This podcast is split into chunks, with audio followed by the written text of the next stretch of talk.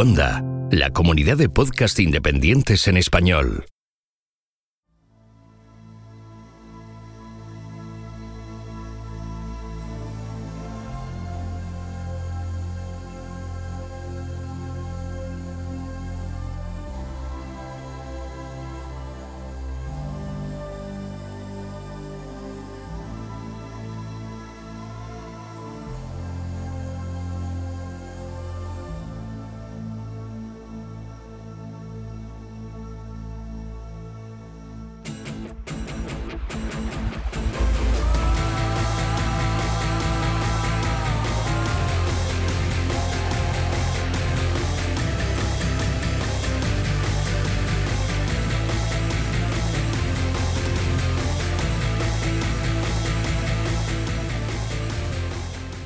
Esto es Istocast, no es Esparta, pero casi.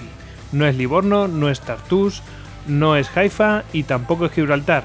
Y no, no vamos a hablar de Gibraltar. Mm, vamos a hablar de Mediterráneo en la Segunda Guerra Mundial. Eh, aprovechando, bueno, pues que tenemos aquí a Esteban, arroba match5 en eh, Twitter. Y bueno, que todos lo conocéis, seguro que sí, por ser eh, el alma mater, por supuesto, de Zafarrancho Podcast, eh, que lo podéis encontrar también en, eh, en Twitter, arroba zafarranchopod, eh, la, la, propia página web zafarranchopodcast.wordpress.com. ¿Qué tal, Esteban? Hola, muy bien, gracias por invitarme. Ya sabéis que me encanta estar en Istocast. Ya sabes que eres bienvenido a bordo, a, a bordo ya, esta es la tercera vez, ¿no? Eh, pero vamos, nosotros encantados de tenerte contigo, o sea, con, nosotros. Eh, que la verdad, cada vez que vienes es que es aprender, aprender, aprender, aprender, aprender y, y, sorprenderte, ¿no? Porque uno tiene prejuicios y al final, bueno, pues tiene que ir desechándolos, incluso se vuelve defensor, ¿no? de, de, la situación que antes se reía uno. Pues, pues es así, nos pasa con, contigo porque, por ejemplo, participaste en el Listocast 117, el del despreciado ejército italiano en la Segunda Guerra Mundial, en el 136, de, que es de la décima flotilla más. Eh, sí. que, claro, escuchando esos capítulos, bueno, pues eh, ve con otros ojos algunas cosas, ¿no? Y hoy volvemos otra vez a, a, este escenario a ver lo que pasa, ¿no?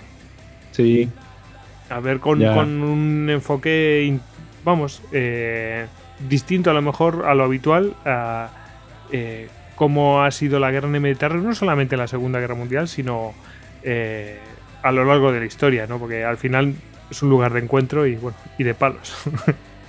sí, de muchos palos y, y, y de manera muy virulenta. Uh -huh. Bueno, ya además eh, deciros que um, Esteban es bastante prolífico, ¿eh? eh, eh, porque es autor de los raids de la décima flotilla más, que editó Ediciones a la Mina, y acaba de salir, y esta es la razón de que esté con nosotros hoy, es eh, acaba de salir también Ediciones a la Mina de El Mediterráneo en la Segunda Guerra Mundial, por no hablar pues del éxito de, de, tu novela, ¿no? Que, sí ahora mismo no me acuerdo cómo era. Eh, a la sombra del pulsar. A la sombra del pulsar, exacto. Y que también me, que también estuvimos aquí por, por, hablando de ella. Muchas efecti gracias. Por efectivamente, cierto. En, en, un Blistocast, eso es. Y, y bueno, pues eh, vamos a ver eh, un poco. Hablaremos del libro, por supuesto, porque vamos a hablar continuamente del libro. Eh, pero Claro, aquí el Mediterráneo en la Segunda Guerra Mundial podemos hacer, ya veréis que el enfoque es distinto, podemos hacer un relato cronológico, que sería lo más fácil, ¿no? Pero Esteban le ha querido dar otro enfoque, así que a lo veréis, ¿vale? Voy a presentar al, resto de, componentes de Istocas que nos van a acompañar. Eh, tenemos aquí a Javier Veramendi, arroba tamtamveramendi en Twitter, miembro del grupo de estudios de historia militar gem.es y director de Despertaferro Historia Contemporánea. ¿Qué tal, Javier? Pues para los que no se hayan dormido con tanto rollo de títulos, hola. Nada, yo vengo aquí, la verdad es que me podéis tomar la palabra, yo vengo aquí a hacer como un submarino italiano, ni para arriba ni para el fondo, descansar entre dos aguas y a disfrutar de lo que nos tenga que contar Esteban sobre todo. O sea que hoy no, hoy no me pienso enrollar. Perfecto. Eh, tenemos también aquí con nosotros a Jesús, arroba Bucaner en Twitter. ¿Qué tal, Jesús? Pues muy bien, encantado de, estar una vez más aquí y, más en y más en tan magnífica compañía. Yo además eh, hoy vengo también a, aprender porque escuchar a, hablar a, Esteban de, algo como el tema naval es simplemente una, maravilla. No hay, no hay, hay pocas cosas que, que resulten más gratificantes y no habitualmente tenemos un podcaster con tanta experiencia, es decir, de experiencia, digo, sobre el terreno. Y, está mal dicho sobre el terreno, sobre las olas. Hombre, no, porque yo, fíjate, yo cuando hablo del teatro naval siempre digo campo de batalla, o sea, al final se mezclan las dos cosas. Sí, es verdad, sí, es verdad. Contamos también con Hugo Cañete, arroba Hugo A. Canete en Twitter y miembro del grupo de estudios de historia militar, gem.es. ¿Qué tal, Hugo? Buenas noches. Muy buenas noches y con viento de levante, por aquí por Málaga. ¿Qué tal? eso es bueno, eso es malo, porque cuando, ah, cuando habláis de viento por ahí, chungo, chungo. Pues la verdad es que yo no he logrado todavía enterarme. Aquí todo el mundo habla de viento de levante, viento de poniente, pero yo no En fin. yo soy de interior. Bueno, pues em, Aquí estamos dispuestos y el que les habla a Gojix, arroba Gojix barra bajas al duero. Ya sabéis que a todos nosotros nos podéis encontrar en eh, Twitter, Facebook, Google Plus, Pinterest, Telegram, en nuestra página web istocas.com em, y nuestro correo electrónico es info arroba istocas.com. Podéis en nuestra web dejarnos audios y en duckbelly.com podéis haceros con nuestras camisetas y otras de temática eh, militar. Aprovechamos eh, para mandar saludos, esto es un saludo bastante especial, a la fragata Cristóbal Colón F-105, que bueno, mm, vemos que ha participado en una, en una operación, ¿no? Mm, y bueno, pues eh, digamos que ha tenido una pequeña guerra fría, ¿no? Así un tira y afloja con la, con la flota rusa, ¿no? Y bueno, ahora creo que ya se estaban retirando, si no me equivoco, ¿verdad, Esteban? Sí, van camino a Noruega, o sea, desde el extremo oriental del Mediterráneo, ahora están rumbo a, Noruega, a devolverle a los rusos la que hicieron aquí. Y además queríamos mandar un saludo especial, ¿verdad, Javier? Y queríamos mandar un saludo especial a bueno pues a todos esos eh, esas personas que están embarcadas en, diferentes eh, buques y barcos que dan seguridad pues, a, esos buques frente bueno, a amenazas que se pueden dar en, en ciertos océanos. Sí, sí, sí, sin duda alguna. Eso es. Bueno, eh, bueno, seguro que sí. escuchan los podcasts de Istocast a través de la app de Istocast para Android y si no, pues siempre mm, podrán optar a escucharlo pues a través de la app de iVoox, tanto para eh, Windows Phone como para la plataforma de Apple. Eh, bueno, mm, si queréis ayudarnos podéis hacerlo eh, en iTunes dando, dando los 5 estrellas y comentando y en iVoox pues dando me gusta y comentando, por supuesto. La verdad es que estamos muy agradecidos. ¿Queréis ayudarnos más? Bueno, pues os podéis haceros mecenas tanto en Patreon como en iVoox a través de las suscripciones para fans. Y sin más, no quiero enrollarme más, nos metemos en, todo este tema. Eh, yo hay una pregunta que te tengo que hacer, eh, que no está en el, guion, pero yo te la hago. ¿Cómo te metiste en esto? Otra, es la que siempre te hago. ¿Cómo te has liado para, escribir este libro? Eh, bueno, fue una, en una sesión de tormenta de ideas con la gente de Salamina.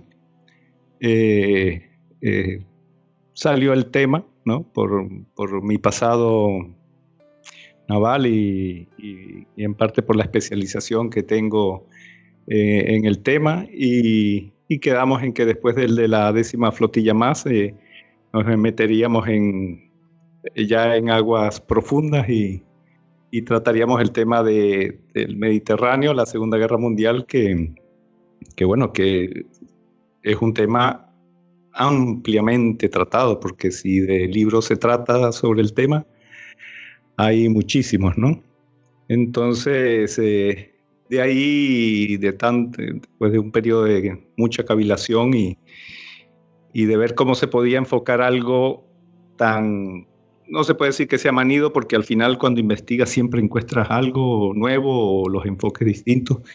Y, bueno, y, encontré un enfoque que, es el que te ha llamado a ti la atención cuando estábamos hablando en, el, en los prolegómenos, eh, Gregorio, que, que bueno, es un enfoque distinto, un enfoque también basado en mi experiencia y en mi, y en mi preparación en una academia naval mediterránea precisamente. Y, bueno, salió este, esta obra que, que, bueno, nos tiene, a todos los que hemos estado en contacto con ella, bueno, obviamente yo soy el autor, pero los demás, eh, hay, hay, mucha emoción y mucha expectativa, la verdad. Yo estoy deseando darle el diente. Bueno, eh, de hecho, cuando lo estamos grabando esto, eh, creo que ha salido hoy o ayer, mm, por ahí, por ahí, a la, venta. O sea que está fresco, fresquísimo. Fresquísimo, ya alguien colgó una foto que abriendo el paquete, o sea que ya hay gente que lo tiene en mano. ah, muy bien, muy bien. Fenomenal. Bueno, Esteban, pues em, yo casi que te doy paso a que inicies en la reflexión, porque esto este podcast se, inicia con una reflexión y, de aquí ya se desencadena todo. ¿Te parece? Sí. Pues venga, ah, es una reflexión, pero también una información, una serie de datos de actualidad, ¿no? O de cercana actualidad.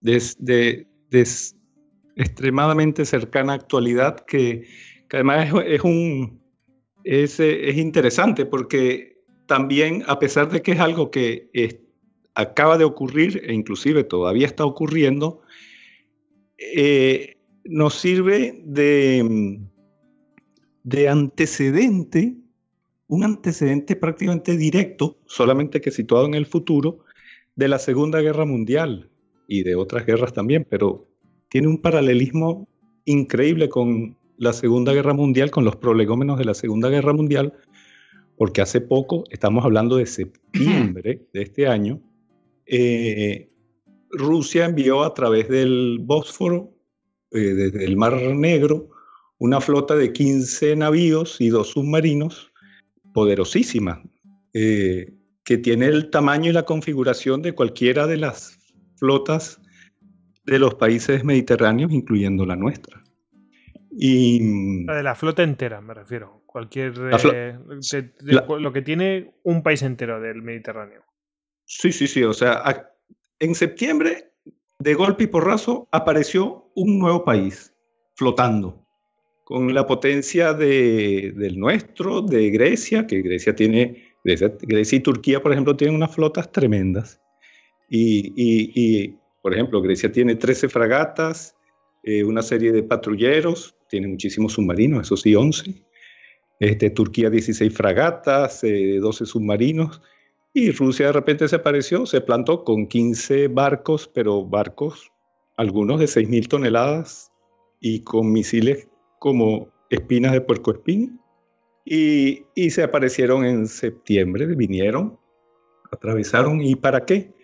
Para fungir, para hacer una flota de interdicción, porque como Estados Unidos y los aliados pensaban volver a lanzar una ofensiva de misiles de crucero contra los depósitos de armas químicas de, Siria, de, Bashar al-Assad.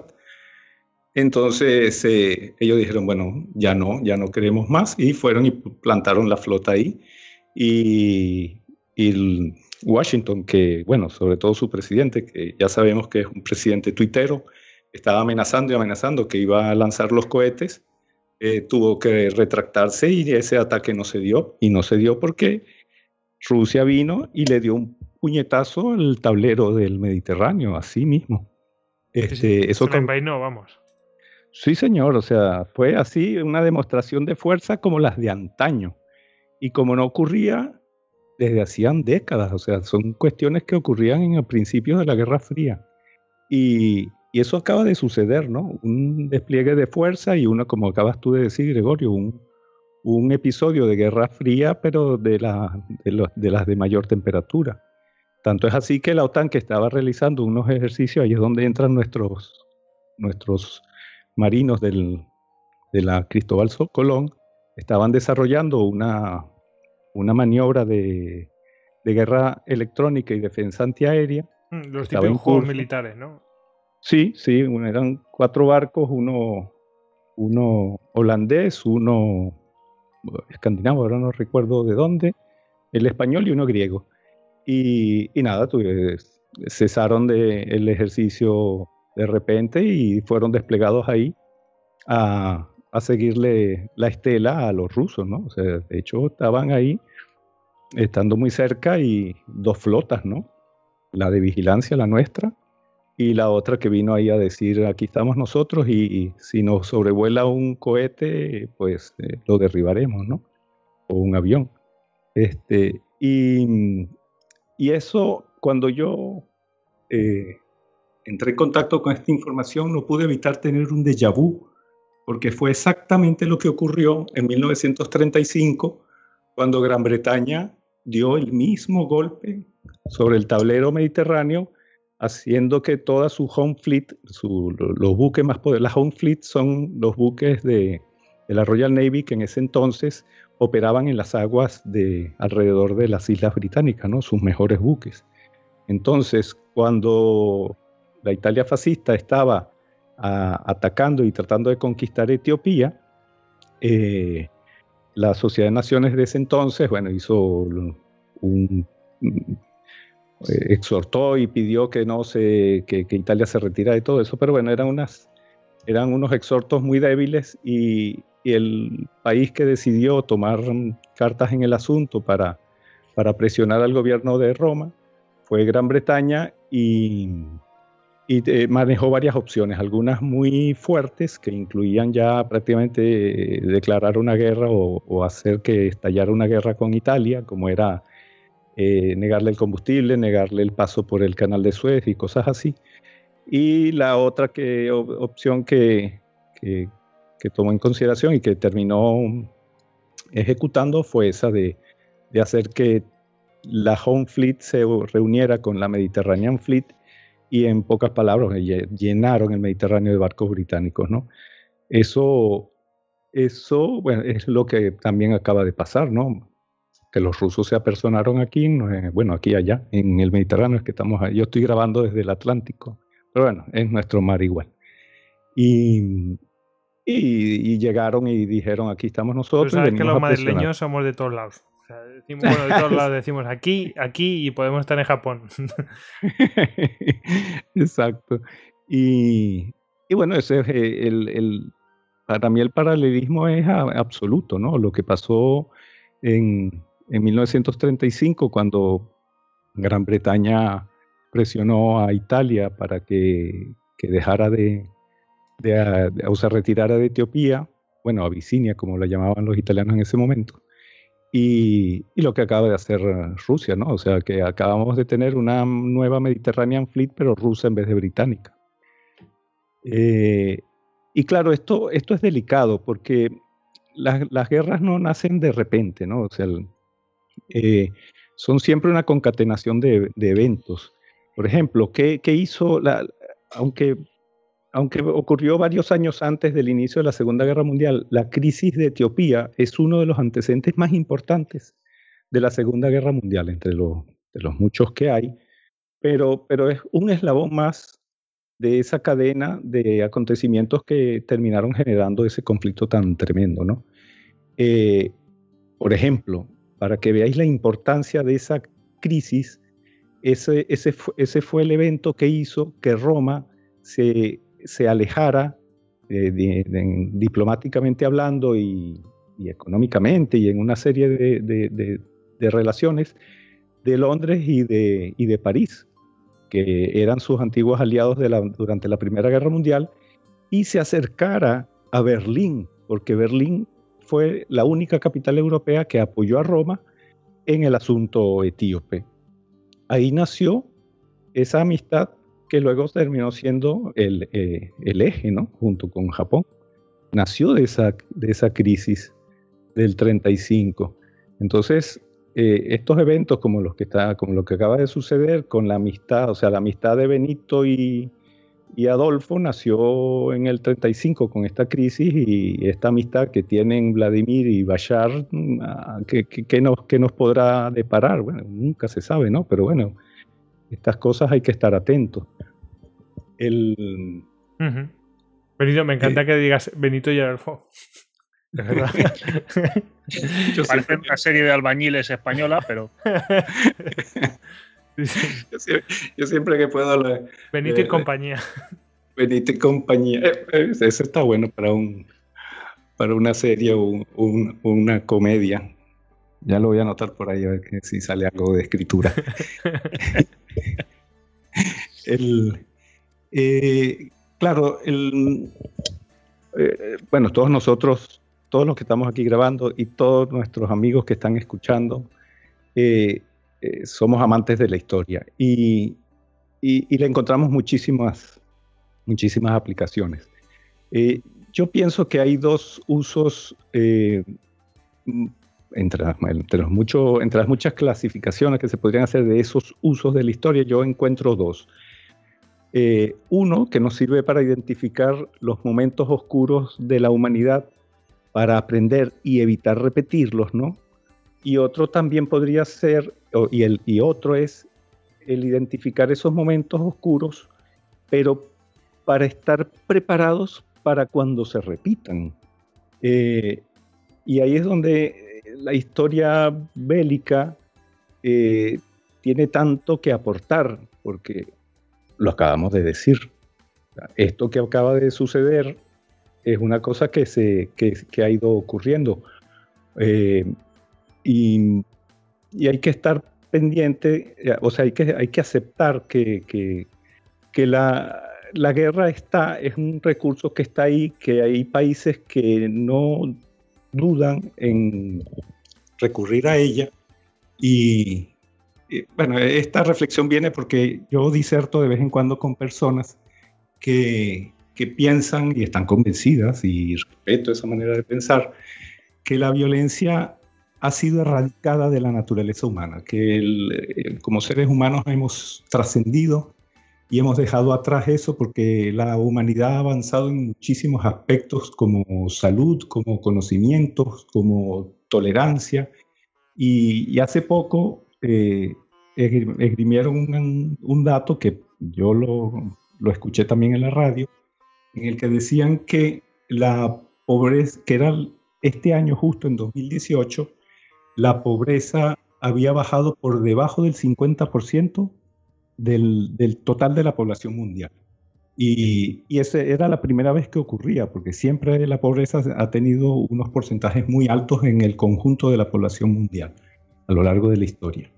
Claro, yo cuando escuché ese argumento, por cierto, eh, sobre todo cuando lo escuché en la radio, que iba conduciendo, y, noté el, grado de alegría con el que estaba siendo transmitido, transmitida la noticia. Eh, yo lo que me hice una pregunta, me dice, pero, pero, ¿qué? O sea, son números relativos. Este, yo inmediatamente hice este, este ejercicio que voy a compartir con vosotros. Pues supongamos que cuando éramos mil millones, y por poner un número fatal, existía eh, la pobreza en ese momento era del 90%. Del 90%. ¿Cuántos pobres significaba que había cuando éramos mil millones? nos da un número, 900 millones.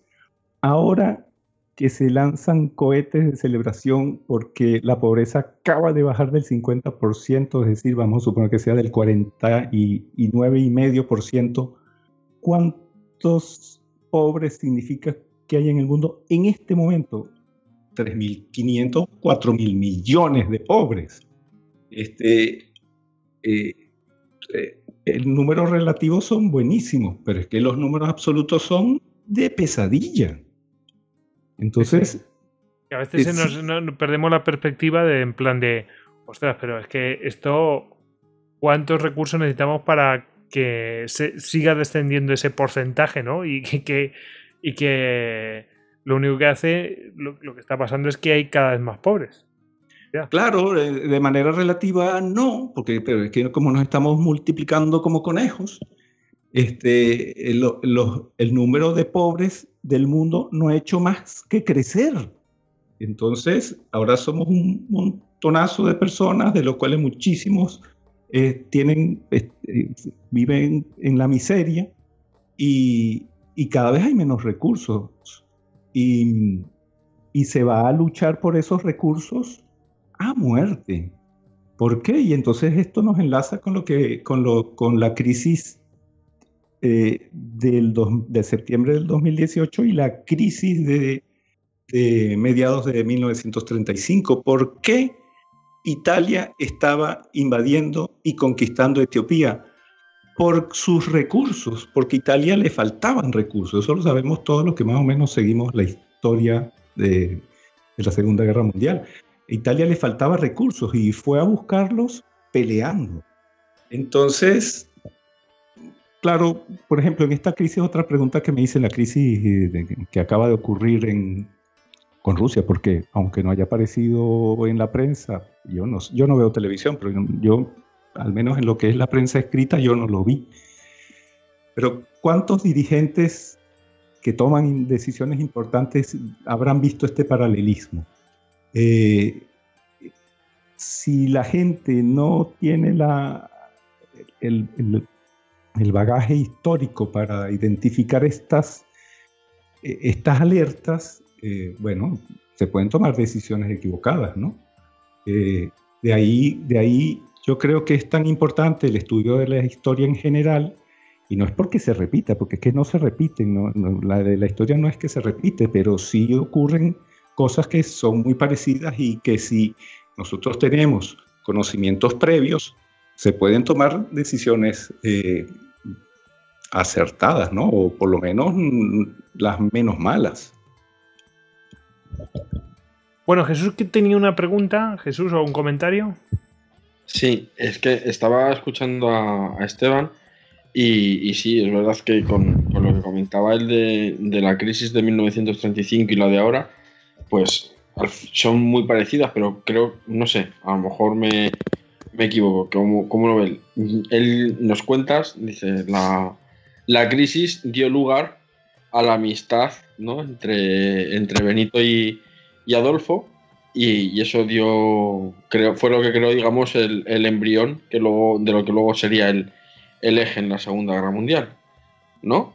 Sin embargo, sin embargo ahora la, el que Rusia haya enviado la, flota a proteger a, los intereses de, del Assad es precisamente porque ya existe una, entre comillas, amistad con, Putin por el tema de las bases que tiene Rusia en, en Siria, ¿no? O sea, es un poco como darle la vuelta, como si fuera un espejo no exactamente lo mismo, sino reflejado la, consecuencia y el hecho en, en las dos, eh, con 70 años de, diferencia.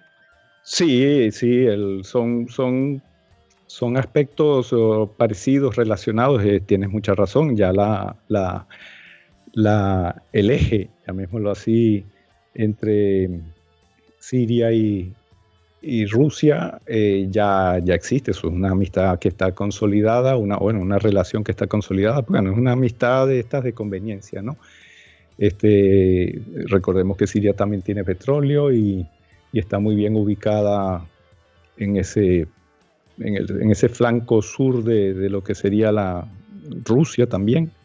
Eh, y, y sí, pero bueno, esa relación tan estrecha entre esos dos líderes, eh, claro, nos, puede traer o que se acerquen otros países y se forme un eje más grande, eh, que no se logre eh, solucionar del todo las crisis de, terroristas de, las que tanto se ha tratado en esa serie de, programas de Istocas que, ¿cómo se llama? Reporte, reporte yihadista, algo así, no, recuerdo. anuario de yihadismo anuario de yihadismo, estamos hablando que eso, eh, la, cuna de ese yihadismo está situado ahí también, ¿no?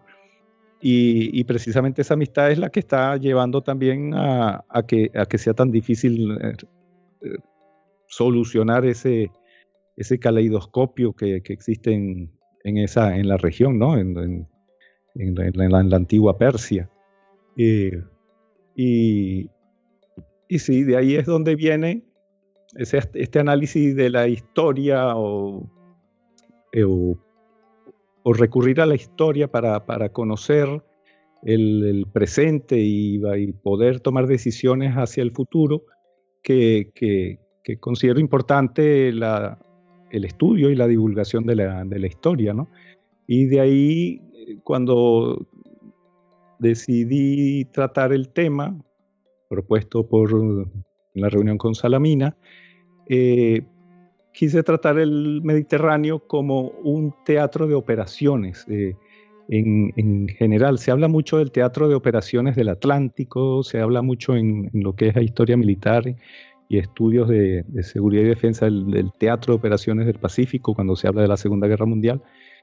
Pero el Mediterráneo eh, se suele englobar en, una guerra más amplia, ¿no? que, que abarca el, litoral y, los países contiguos, ¿no? Pero tratar el Mediterráneo como una arena, bueno, salvando la distancia, ¿no? Usándolo de campo de batalla, pero en la, arena en sí, lo que es el agua, eh, yo quise enfocarlo de esa manera, o sea, tratando, tratándolo como un teatro de operaciones y dividiéndolo en dos, eh, y usando ese concepto las dos partes de ese concepto, tanto la de teatro como la de operaciones, a partir de ahí trabajar y desglosar la guerra naval que se libró ahí usando esas dos concepciones, la de teatro, que es el, lugar donde se combate, analizarlo, estudiarlo, y luego en la, otra parte de este análisis de, de mi propuesta, es, son las operaciones. Entonces, básicamente abandonar el, clásico tratamiento cronológico de los acontecimientos, eh, no usarlo y centrar el estudio en estos dos aspectos, ¿no?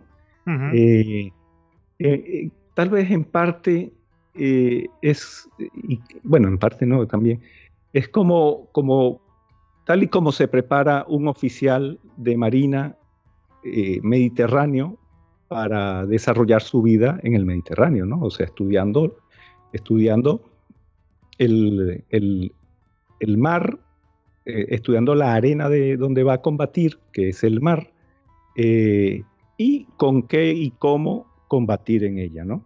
Mm. Antes de que continúes y lo, lo desarrolles, tengo aquí que Javi me ha pedido eh, la, vez para preguntarte. ¿Tiene usted la vez, Javier? No, me parecía. Yo iba un poco más en, eh, en el tema anterior, ¿no? Un poco lo que habéis comentado. Eh, solo por añadir la tercera pata, y, sí puede haber un paralelismo muy interesante con lo que decía Esteban. Es verdad que, Rusia y Siria tenían una amistad de largo tiempo, pero esta amistad no era tan profunda con Irán. Y realmente es el tercer, si no me equivoco, el tercer elemento de esta, de esta alianza. Y sí se está reforzando enormemente, eh, digamos, los contactos entre Rusia e Irán que además, volviendo a la Segunda Guerra Mundial, eh, bueno, pues son dos países que acabaron esa guerra en bastante malas relaciones, porque Rusia había ocupado eh, una parte del norte del país, los británicos el resto, pero eh, digamos que Rusia dio más problemas a la hora de retirarse y siempre había quedado en una desconfianza, ¿no? Tanto del régimen del Shah como luego el de los ayatolás. Era, era un apunte un poco volviendo al paralelismo que te habías marcado con esta diplomacia de las cañoneras que había acercado a Italia y Alemania. Pues eh, muy acertado y luego que también nos deja aquí muy con mucha inquietud, ¿no? Porque entonces ya tendríamos el eje, el, eje servido, ¿no? Eh, Teherán, Damasco. Roma, Berlín, Tokio. Exacto, pero entonces el nuevo que es Teherán, Damasco, Moscú. Uy. Sí, es un, un elemento interesante.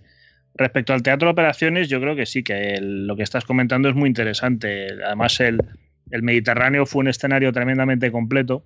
Eh, yo hay, eh, por ejemplo, un, historiador americano, Douglas Porch, que seguramente lo conoceréis, eh, considera el Mediterráneo clave para la victoria en Europa, no tanto por las victorias británicas, sino por sus derrotas. ¿no? Él llega a analizar que fueron las derrotas británicas en el Mediterráneo las que llevaron a los americanos a implicarse en este escenario y a dar un poco la, el paso de Europa primero y, el Pacífico después. Sí, el, yo no sé por qué se considera tan, o tiene un poco el, el, aura de, teatro de, segunda, ¿no? De, un escenario de segunda categoría, porque cuando lo estudias ves que, que, no, que las batallas fueron potentes, virulentas y con un desarrollo tecnológico de todos los que participaron en ellas impresionante. Se usaron armas eh, avanzadísimas. Eh, y, bueno, pero bueno, ya sabemos que el Atlántico y el Pacífico tienen más adeptos o fueron tratados por historiadores que tuvieron más difusión, ¿no?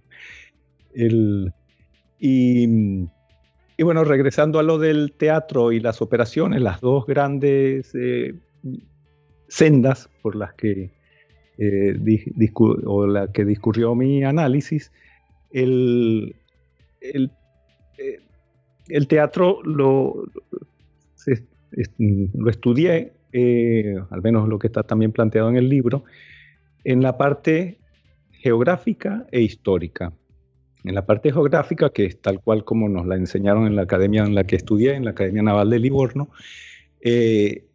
se estudia a fondo. O sea, los oficiales de la Marina Italiana estudian el Mediterráneo porque, hombre, por obvios motivos, ¿no? Es el lugar en el que van a trabajar, van a luchar y eventualmente van a morir como muchísimos de sus predecesores, ¿no? Que para los cuales el Mediterráneo es una tumba.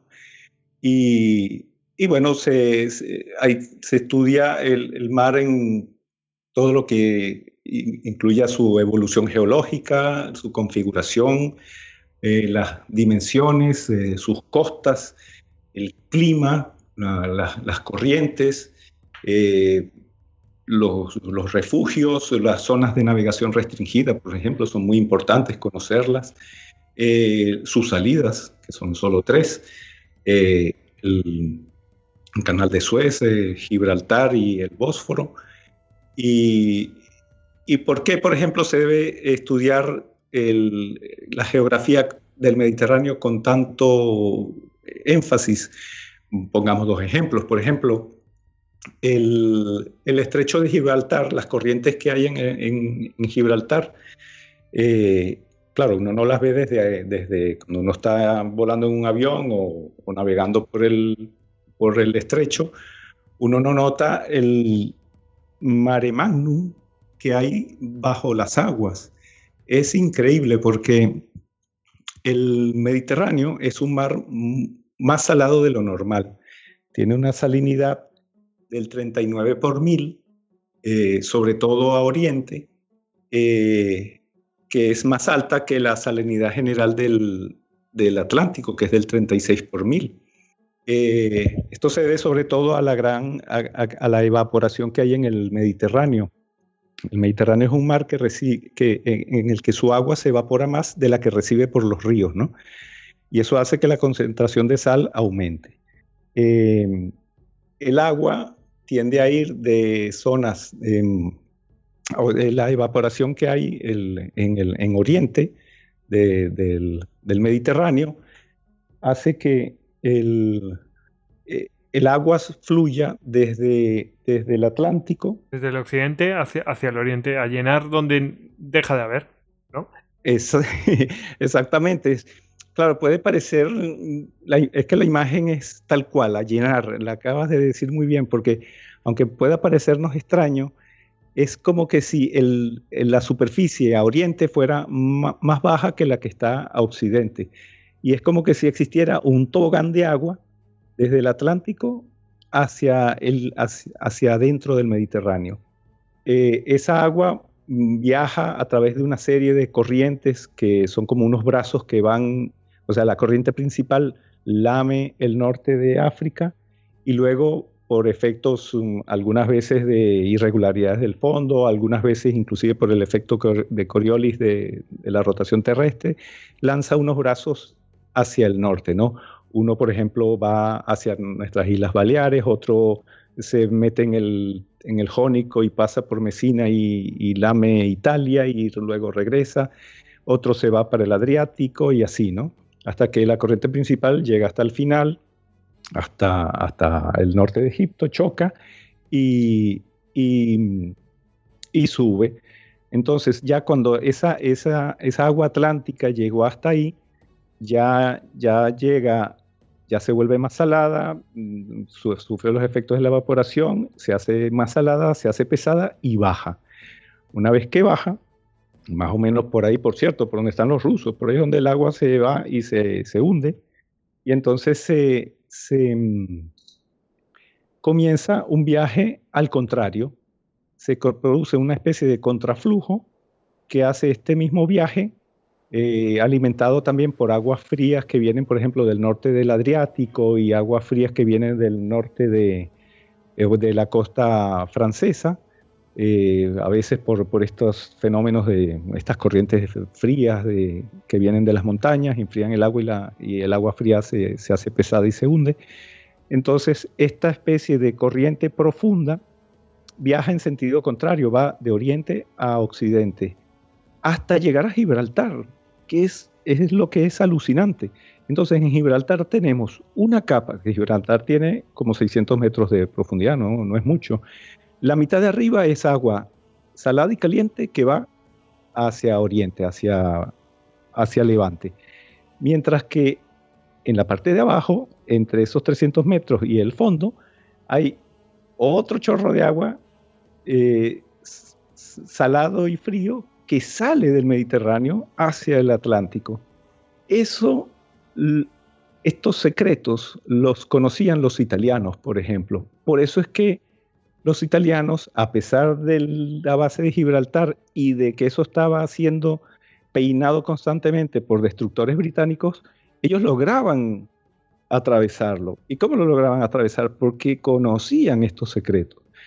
Y lo buscaban, se iban hacia abajo, se quedaban tranquilitos, en silencio, y dejaban que el, que el, que el, mar, que la corriente los arrastrara hacia afuera, si era, si era la intención salir del Mediterráneo, ¿no? Por ejemplo que ya, que por cierto, eso lo tratamos en Istocas, cuando hablamos de los submarinos italianos que fueron a luchar a, a, a o sea, a formar parte del, esfuerzo de, alemán contra Gran Bretaña, ¿no? los convoyes eh, británicos.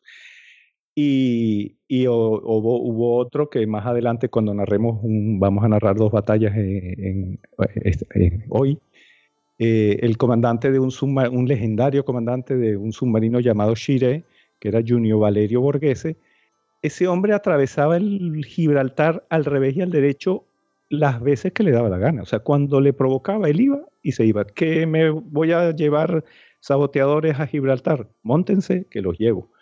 No solo, sino que a veces llegaron, los italianos llegaron a armar una operación en que, para no cansar a los a sus, a sus buceadores de, de la décima flotilla más, los enviaban por avión a Cádiz se embarcaban en un petrolero que estuvo ahí toda la guerra, que se llamaba el Fulgor.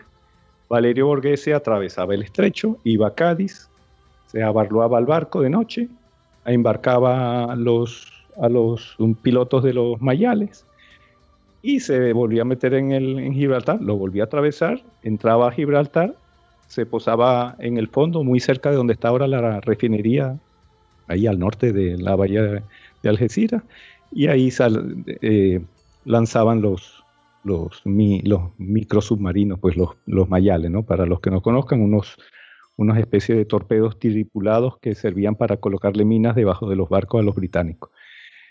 Y eso lo hacían, ¿por qué? Pues, ¿no? Porque conocían el, el mar, conocían el mar en el que se, en el que luchaban, ¿no? Conocían el teatro, ¿no? exacto. conocían, el, el, conocían el teatro en el que realizaban las operaciones, ¿no? Otro ejemplo, otro ejemplo también muy importante es que, por ejemplo, en el canal de, el canal de Sicilia está plagado de montañas submarinas. ¿Y, y qué es la cima? Qué, es la cima de una montaña submarina eh, en el mar? ¿Una zona de? Arrecifes, ¿no? O algo así. exacto, es un bajío. Un bajío. Entonces, entonces, en la zona en el cuello de botella más importante que tiene el Mediterráneo cuando se viaja de oriente hacia occidente, en la zona donde se estrecha, en el canal de Sicilia, resulta que ahí hay un montón de montañas submarinas. Claro, nosotros no las vemos, están bajo el agua, pero son eh, montañas que desde los 5.000 metros o desde los 3.000 metros se elevan, se elevan, se elevan y llegan muy cerca de la superficie. Claro, la, la, montaña no es que es un pico pequeñito, es un área grande que puede ser de muchos kilómetros cuadrados, ¿no? Esa cima. ¿Y para qué sirve? Sirve para colocar campos de minas, por ejemplo. Siembras minas ahí o para darle esquinazo a submarinos si, si te están persiguiendo, si estás siendo cazado porque eres un convoy, ¿no? Entonces los italianos usaron muchísimo los, los bajíos, las, estas montañas submarinas, pero bueno, los, bajíos, llamémoslos más, desde, ya que estamos en superficie, para lo que nosotros son unos bajíos. ¿Por qué? Porque ellos mina, los minaban, creaban pasadizos eh, y, los iban usando, establecían sus rutas para ir desde desde Nápoles o desde Trapani o desde Palermo, que eran los puertos desde donde eh, zarpaban los convoyes que ellos mandaban a, Libia. Eh, y eh, sus rutas pasaban por ahí porque lo, hacían a conciencia, ¿no? Mandaban destructores que posaban minas, creaban los pasadizos y, así lograban, tal y como se habló en el Istocas de, de la guerra de convoyes, o sea, los convoyes italianos tuvieron un gran éxito, o sea, eh, volvemos a caer en lo de los números, ¿no? Los números relativos, los números absolutos. En números, el porcentaje de, de, convoyes que lograron llegar a destino fue muy alto, se habla de un 80%. Lo que pasa es que el 20% que no llegó fue lo que marcó la diferencia, porque no llegó en los momentos en los que más se necesitaba. Entonces, eh, aunque hay gente, hay ciertos historiadores que hablan como que es un éxito la, el trabajo de la regia marina y del eje en lo que a, convoyes hacia África se refería, pero mentira, o sea, no, eso fue un fracaso porque el, justo el tramo que faltó fue el que, el que, el que contribuyó muchísimo a la derrota en el norte de África, ¿no? Eh, y bueno, eso, y así hay una gran cantidad de, de, datos geográficos, bueno, ¿y a quién se lo voy a decir? aquí tenemos a un geógrafo de marca mayor liderando este programa. Y, bueno, pero nos sirve para, para, para qué? para hacer la guerra, lo acabamos de ver, para, para poder atravesar un sitio vigilado por el enemigo o para poner minas para que el que me vaya persiguiendo caiga en ellas, ¿no? Eh, luego, el, estudio este del teatro también eh, es importante no solo saber cómo es y qué sucede en, el sitio donde, donde se va a luchar, también es eh, muy importante saber qué sucedió ahí. ¿Por qué? Porque se aprende, porque se, puede aprender de experiencia ajena. Y, por eso es que el estudio de la, de la, de la historia naval, en este caso militar, del Mediterráneo, eh, permite tener un panorama muy claro de, cómo se pelea ahí, qué tácticas se usan, eh, cuáles son los balances de poder que van ocurriendo, como, como este que nos está ocurriendo ahora con, el, con la crisis, bueno, ya la bautizamos de crisis rusa, pero bueno, crisis sí fue al fin. Sirio-rusa o algo así sería. ¿Cómo? Sirio-rusa o algo así. Sirio-rusa, exacto. la crisis sirio-rusa está ahí, está en, proceso de desarrollo ahora mismo. Y, bueno, eh, y estudiar las batallas a lo largo de la historia, las batallas o las campañas navales o los desarrollos de la historia naval militar es interesantísimo eh, y, sirve para, para, para, para conocer y para formarse si, si, lo que se va a hacer es, luchar en el, en el, sitio, ¿no? Entonces, pero bueno, en el Mediterráneo ha habido guerra desde, desde, que, desde que estuvimos en él, ¿no? Desde que el mundo es mundo.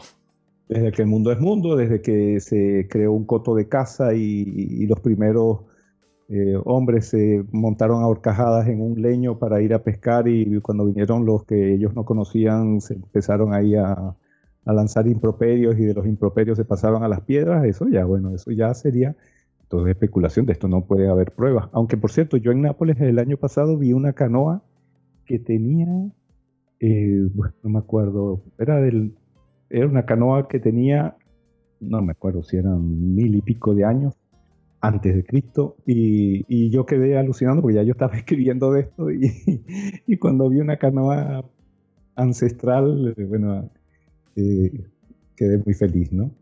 Y, y, bueno, de, pero bueno, la primera batalla que, que, una de las primeras batallas que ocurrió fue la batalla del delta del Nilo en 1275 a.C. Imaginaros, o sea, creo que es la edad de bronce. ¿No era la, de los hombres del mar o algo así se le llamaba? Sí, sí, sí, lo de los hombres del mar. Esa a mí me da me da yuyo esa batalla. Porque hablan de gente realmente terrorífica. Sí, sí, Es que, es que fue, fue, una, fue una migración en masa, solamente que eran pueblos que venían del norte, ¿no? Y además son misteriosos, porque llamaban de los pueblos del mar. La gente que sabía navegar, y, pero allá donde llegaba arrasaba, ¿no? Fueron arrasando las ciudades del Levante, del Levante mediterráneo, y las acababan, ¿eh? Entonces el Egipto se preparó y cuando les llegó el turno a ellos, los esperaron en, el Nilo, ¿no? Y, fue una batalla, eh, bueno, fue una batalla que se libró a bordo de barcos, aunque en realidad en, los barcos egipcios lo que habían eran arqueros, sobre todo. Lo que hicieron fue lanzar miles y miles y miles de flechas a, a los pueblos del mar cuando penetraron en el Nilo. Ellos lo que hicieron fue esconderse en las riberas y, lanzar muchísimas flechas, tanto de, de, los barcos que estaban en, una de las riberas, como del otro lado estaban los soldados en tierra también lanzándole flechas. ¿no? Fue, fue eso, ya después se fueron acercando y hay, pero bueno, fueron luchas de, de soldados que estaban montados en, barcos que eran unas especies de galeras, de, galeras primigenias. Eh, y luego, luego también en, en, el libro relaciono la batalla de Alalia, que es una batalla que ocurrió en, la costa oriental de Cerdeña, eh, debido también a migraciones, ¿no? Fueron unas migraciones de, de pueblos de, de, la, de la Grecia, pero la Grecia que, de los pueblos de Grecia que estaban afincados en lo que es la actual Turquía, ¿no? Cuando, cuando el imperio persa comenzó a expandirse, esa gente tuvo que huir y terminó yendo hacia esa zona, ¿no? Y esa zona ya estaba, digamos, había un status quo entre cartagineses y etruscos, etruscos, ¿eh? todavía no estaba Roma. Y, y bueno, entonces estos dos, que estas dos potencias del momento que tenían ahí como su, su acuerdo, de sus zonas de influencia, eso, cuando llegaron los griegos, este equilibrio se rompió y, y, se sintieron amenazados. Entonces hicieron una coalición y lucharon contra los griegos, los griegos en Pentecónteras, que son las, las primeras galeras que hubo, eh, que tenían 25 remos por banda. Y, bueno, hubo una batalla, eh, las fuerzas eh, etrusco-cartaginesas eran más numerosas, de 2 a 1, pero los griegos ganaron. Solamente que quedaron tan maltrechos y con tan poquitos barcos supervivientes que se tuvieron que retirar de ahí. Eh, luego, luego también está la gran batalla de Salamina en el 480 a.C. que fue una batalla eh, de unas dimensiones colosales, eh, con, multi, con galeras, ahí ya sí habían eh, birremes y tirremes, con tácticas ya muy depuradas de, lucha en el que, en, el que lo que imperaba era la, línea de frente, porque recordemos que el arma principal de, de una galera era el espolón, entonces se atacaba era avanzando los barcos uno al lado del otro para investir al enemigo, para romperle los remos o, o abrirle un agujero en el casco, ¿no? Eh, eh, luego el siguiente paso, eh, claro, estas son batallas escogidas porque narrar o, tocar todas las batallas que, que, han ocurrido en el Mediterráneo no se terminaría jamás, ¿no? Porque es, un mar, de hecho yo lo llamé a ese capítulo, llamé el, un mar signado por la guerra, porque es que se ha luchado siempre, constantemente. Eh, por desgracia, ¿no? Deberíamos ser tan pacíficos y, entendernos entre todos, pero bueno, es, como se dice aquí en Galicia, hecho que hay. Y, en la Primera Guerra Púnica fue la, la, y el debut como potencia naval de Roma, ¿no? Eh, fue muy interesante porque Roma era un país eh, totalmente con un ejército totalmente terrestre y cuando tuvo que enfrentarse a, Cartago por el dominio de Sicilia, eh, se vio con que, ah, caramba, Sicilia es una isla y, los cartagineses son muy buenos navegantes, son unos maestros en el arte de navegar como buenos descendientes de los, de los fenicios que eran. Entonces, eh, nada, pero bueno, con con ese pragmatismo típico de los romanos que, tuvieron, decidieron, bueno, si es de lucharse en el agua, se lucha. Y al capturar una, un trireme cartaginés, lo copiaron, eh, los fabricaron como churros y cogieron a los granjeros del sur de Italia, que, que, la mayoría de ellos todavía eran griegos, que habían, porque eran ciudades, estados griegas que ya estaban siendo absorbidas los hicieron practicar en maquetas en tierra en, como galeras y, los lanzaron al, combate. Claro, en las primeras de cambio los cartagineses se los merendaron con patatas, ¿no? A las primeras, a las primeras flotillas que mandaron los, los, mm, los romanos. Pero ahí fue cuando ese espíritu guerrero terrestre, terrestre guerrero de los romanos dijeron, ah, sí, así, se, así son las cosas. Entonces lo que hicieron fue montar muchos soldados en sus galeras eh, y crear un aparato, un artilugio que se llamaba el Corvo, que era una especie de... Maravilloso. Como una especie de... Eh, es que no es un gancho, es que es una pasarela con un gancho, algo así, ¿no? Es una pasarela, claro, ellos la llevaban vertical, era como un mástil muy alto y arriba tenía un gancho, un, un gancho de hierro. Pinchado como, Sí, como, ah, como el espolón de un gallo, el que tiene atrás. Sí. Algo, algo así parecido. Entonces, claro, uno se imagina como una pasarela. No, eso era, un, eso era un tronco que abajo tenía como una rótula y, y e izado con unas poleas de un mástil fijo, ¿no? Entonces, cuando ¿qué hicieron los romanos? Los romanos, bueno, la primera vez que los cartagineses vieron a, a una flotilla dotada de corvos, pues se murieron de la risa, o sea, diciendo, ¿pero qué es esto? Y mandaron a su vanguardia, eso fue, por, por eso fue frente a, Milazzo. Eh, eh, bueno, fue una escaramuza que hubo y, y los, los cartagineses mandaron a su vanguardia, o eh, y claro, en lo que se acercaron, allá a los 8 metros de distancia, las galeras romanas dejaron caer el, el corvo. El corvo se, rotaba en el eje de abajo, en la rótula, y se enganchaba en el maderamen del, del barco contrario. Y de ese tronco que tenía unas tablas atravesadas, por ahí eh, iban los legionarios a, a hacer lo que, lo que sabían hacer muy bien, ¿no? Entonces, eh, lo que, le daban para el pelo. a los cartagineses lo, se lo, llegaban todos estos soldados y, convertían una batalla naval en una batalla terrestre. Y listo. Y, así hicieron y así fueron ganando, solamente que el costo, el costo para Roma fue elevadísimo, porque la mayoría de las galeras se perdieron. E, ese corvo hacía que el, que el, buque fuera muy inestable y bastaba un mal tiempo no muy severo para que, se, para que zozobraran.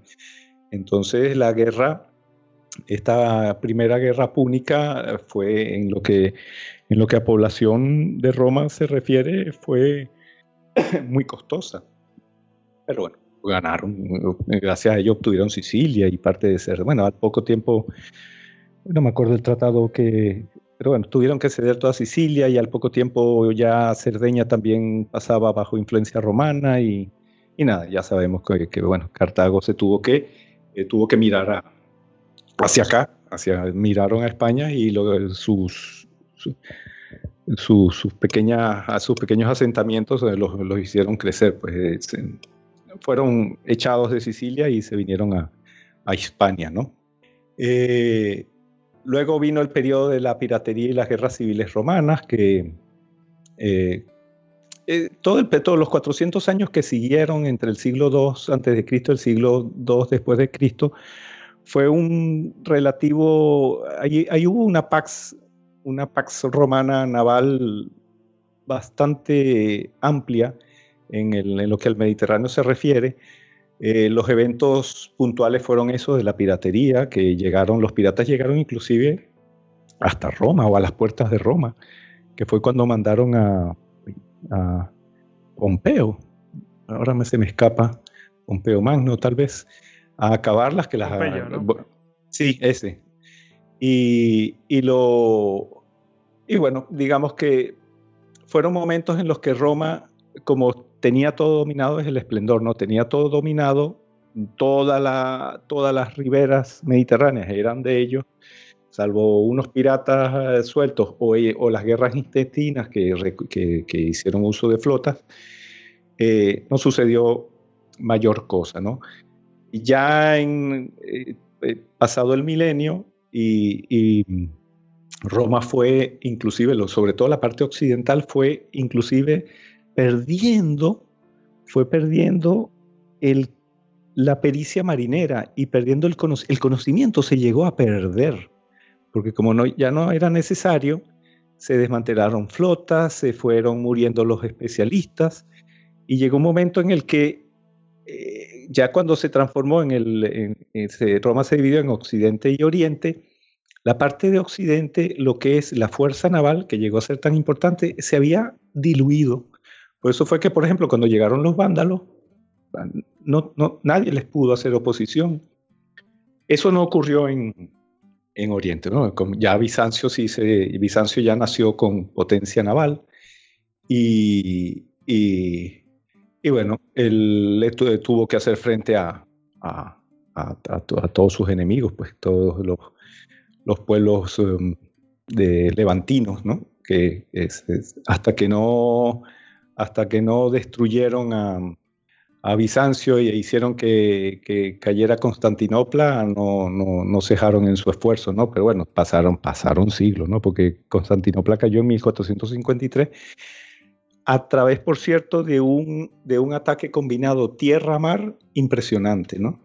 Eh, un bloqueo naval y un ataque por tierra que, que, fue con el que, usando unos cañones, unos uno de los primeros usos de los cañones demolieron las, las murallas y mientras que por en la retaguardia los, buques eh, eh, bueno, lograron inclusive pues, eh, saltarse la cadena que ellos colocaban en, en, la entrada del puerto y, lograron que, que, que, Constantino, que la flota que defendía Constantinopla o que le traía mm, eh, víveres porque estaban sitiados y ellos, ellos aguantaban muy bien los sitios, pero esa vez, gracias a esa, a esa combinación de ataques por muchos flancos, la flota bizantina, en vez de concentrarse en traer mm, víveres, tuvo que desviar parte de la flota para eh, defender de los barcos que habían logrado penetrar su perímetro y se vino abajo, o sea, se vino abajo por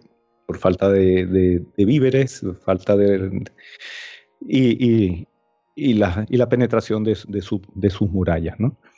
Eh, luego eh, tenemos, digamos que otro salto así importante entre, los muchos, entre las muchas piedras eh, con las que uno puede cruzar la historia del Mediterráneo desde el pasado hasta el presente, porque es como que si fuera un río, yo me lo imagino como un río y existen piedras, ¿no? Esas piedras son esas batallas que, que yo llamo conspicuas, está la batalla del Nilo de 1798, cuando a Napoleón le dio por, por ir a, a conquistar... A visitar las pirámides. sí, sí, se le dio así, se le dio, le entró como el espíritu de Marco Antonio y dijo, me voy a buscar a mi Cleopatra. Y, y bueno, y, y, se produjo una, una lucha entre una flota francesa y una flota británica que Gran Bretaña estaba defendiendo a, Egipto, ¿no? Y ya, ya estamos eh, eh, hablando... Em, ah, bueno, me, salté la batalla de Lepanto también, que, eh, bueno, importantísima, esa también está incluida, está reseñada en el libro, de la que, bueno, hemos oído hablar mucho, pero cuyo estudio eh, da muchísimas enseñanzas, ¿no? Una de las más importantes es que em, fue la última batalla eh, que se libró con galeras. Eh, también en ella se introdujeron ya unas galeras muy grandes y, dotadas de muchos cañones, no solo por proa y por popa, sino también por los costados, que eran las galeazas. y, y bueno, fue una batalla eh, monumental, el número de barcos fue tremendo, los destrozos también fueron tremendos y, bueno, pero por lo menos lo, Occidente le logró parar ese, ese avance que, tenía Ali Pasha, no me acuerdo. cortar, cortar el ímpetu que tenían los otomanos. Sí, exacto, porque estaban muy envalentonados y eso fue lo que, la verdad es que nos vino muy bien, ¿no? A nosotros como, como civilización occidental que somos, ¿no? Es uno de esos puntos de inflexión que, que de haber pasado otra cosa, quién sabe cómo sería el mundo ahora, ¿no? Eh, en la batalla del Nilo de esta de 1798. Es la de Abukir, eh, ¿no? Sí, sí. Eh, También conocida como la de Abukir, se llama de las dos maneras. Sí, el, eh, allí la flota francesa y la flota británica, que por cierto estaban... Eh, uh, nuestro némesis, ahí se me viene... Eh, oraciones son. Sí, ahí, estaba, ahí estuvo. Estaba Villeneuve, que es, mm, salvó unos cuantos barquitos, pero... Sí, sí, pero bueno, decidió dar, atrincherarse en una bahía y, y hacer una, hacerse fuerte fondeando los barcos, manteniendo un costado contra la costa y, como diciendo, bueno, si vienen los británicos solo me van a atacar de un costado y no lo van a hacer porque se acerca eh, la noche y que va, los británicos ni cortos ni perezosos fueron a por ellos eh, y los atacaron. Esa maniobra fue sumamente arriesgada e interesante porque lograron, dividieron su flota en, dos grupos y uno de los grupos se metió entre los barcos y la costa. Eh, los franceses estaban alineados, los buques uno detrás de otro, muy cerca de la costa. Pues los británicos lograron penetrar en esa estrecha franja de mar que estaba entre la costa y los barcos, por ahí entraron. Eh, y se pusieron a dispararle a los franceses que estaban con las anclas echadas, no se podían ni mover, no tenían ni siquiera el viento a favor ni nada. Entonces eso fue una batalla que duró muchísimo, duró toda la noche, fueron atacando los buques, los de primeros de la fila, fueron avanzando hasta que, hasta que, bueno, vencieron, ¿no? Pero fue una batalla tremenda. De hecho, uno de los buques explotó el el parque explotó y la explosión fue tan grande que durante varios minutos eh, cesó el fuego porque todos los contendientes quedaron aturdidos, ¿no? Ya luego en lo que se recuperaron siguieron liándose a cañonazos, pero, pero bueno, al final ganó Gran Bretaña.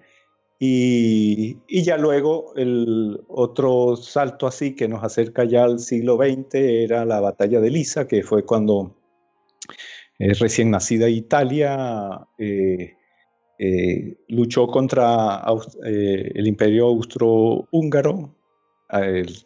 No tenemos aquí a Tony, ¿no? Un saludo a Tony, que es el, el austrohúngaro de, de... Por antonomasia, sí. sí. Y, y, entonces en la, en la, batalla de Lisa, se, lo que sería Prusia la, y el, y a Italia se aliaron para luchar contra los austrohúngaros porque los dos países recién creados este, estaban como reclamando su derecho a existir, ¿no? Y a, y a tener las... Y, a, y a conquistar aquellas zonas que consideraban propias. ¿no? De hecho, Austria-Hungría, todavía en ese entonces, estamos hablando de, 1866, por ahí, recién nacida Italia, eh, todavía poseía eh, la llanura padana, o sea, era lo que es eh, la zona de Milán, de Venecia, todo eso era, no era Italia. Italia era de Milán hacia abajo. Entonces, pero claro, ahí se hablaba italiano, era, era, toda una zona italiano parlante eh, y, querían unificarse. Entonces Italia le declaró la guerra a Austria-Hungría, a, otro tanto pasaba también al norte, eh, con Prusia. Entonces eh, era una lucha por esa unificación. Entonces lo que hizo Italia fue tratar de quitarle a Austria-Hungría unas islas del, del Adriático para usarla como moneda de cambio. ¿no? Entonces eh, se produjo una invasión, pero Austria-Hungría mandó una flota, eh, que ya esta flota eh, combinaba barcos a vela y madera con vapores, con, con buques blindados a vapor. y bueno, se produjo una batalla intensa en la que en la que los principales destrozos se fueron hechos con espolones. Fue, la batalla de Lisa tiene la característica que fue la última batalla en la que se usó el espolón como, como arma, porque ya luego, como en el libro lo narro, pues eh, en la Segunda Guerra Mundial se siguió embistiendo, pero ya no se tenía espolón, ¿no? Era un recurso, era, era, un, era un, una táctica de último recurso eh, que se empleaba, pues usar el barco como arma. Pero barcos dotados de espolón que lo usaron para espolonear, el verbo no existe, la RAE, por favor, señores de la RAE, eh, darle cobijo a la palabra espolonear, porque yo siempre la uso, pero eso viene del italiano. Espolonear está en todos los idiomas, menos en castellano. Y, Curioso, ¿no? Sí, sí, eso me, hay hasta foros sobre, hay foros en los que se habla de espolonear, foros en internet y se dice lo mismo, dice, pero si está en todos los idiomas, ¿por qué no se pone, por no se termina de poner en castellano? Pero bueno, no se pone. Hay que decir embestir con el espolón. Y, pero bueno, seamos correctos. Entonces, en la batalla de Lisa fue la última batalla en la que se embistió con el espolón. Eh, y, y, bueno, esta, esta, esta, bueno, y ganaron los, los austrohúngaros. Al final, gracias a que al norte Prusia logró sí vencer esta especie de, coalición, esta batalla, entonces, bueno, al final Italia logró obtener lo que buscaba, pues la, la, llanura padana y todo lo, que, todo lo que es esta especie de Italia continental o Italia terrestre, no peninsular, ¿no? Se, logró gracias a esta guerra. Y, pero este, este malestar entre, entre los dos países, entre Austria-Hungría, entre el Imperio Austrohúngaro y, y el Reino de Italia, eso perduró y, y, volvió a reeditarse en la Primera Guerra Mundial. ¿no? Entonces, en la Primera Guerra Mundial hubo mucha actividad naval en el Adriático. Eh, donde los austrohúngaros que tenían una gran flota básicamente la usaron como fleeting bing, o sea, flota de disuasión, la mantuvieron gran parte del tiempo en puerto, obligando a los italianos a, movilizar recursos, a, vigilar, y, fue cuando entonces, ante el desespero de que los austrohúngaros no terminaban de salir para dar batalla, eh, entonces crearon e inventaron esas cositas pequeñas llamadas lanchas torpederas, pero microscópicas, porque eran pequeñitas, pequeñitas. Y también se inventó el primer mayale, o sea, lo que sería el antecesor del mayale, ¿no? Entonces, eh, así fue como eh, eh, Luigi Rizzo, que era un demonio a bordo de esas lanchas torpederas pequeñitas, logró hundir no uno y no dos, sino tres acorazados. Lo llamaban el afondatore, el hundidor. Este, justo en el, preámbulo de esta grabación, eh, Jesús y yo estamos hablando de Luigi Rizzo. ¿ah? Jesús. Sí, sí, no, la verdad es que yo ayer estaba estaba repasando tu, libro de los raids de la, décima flotilla más. Y, es lo que te decía, que, en un principio, cuando lo leí la primera vez, me pasó muy como muy desapercibido, ¿no? Decías, joder, pues está bien. De hecho, tú le dedicas en, el libro, le dedicas eh, un, apartado de 3, 4 páginas. Y es un tío que con 25 años estaba al, mando ya de una, de una de una flotilla, o sea, de una flota. O sea, era un tío que era, era un crack. Y además hay, hay un, un episodio muy gracioso, que además ayer también estuve, lo, lo tienen recogido los compañeros de Casus Belli Podcast, en el que se fue a un puerto a hundir barcos y a dejarles mensajes ofensivos en, en, en unas botellas. Sí, eso se llama la burla de Bucari.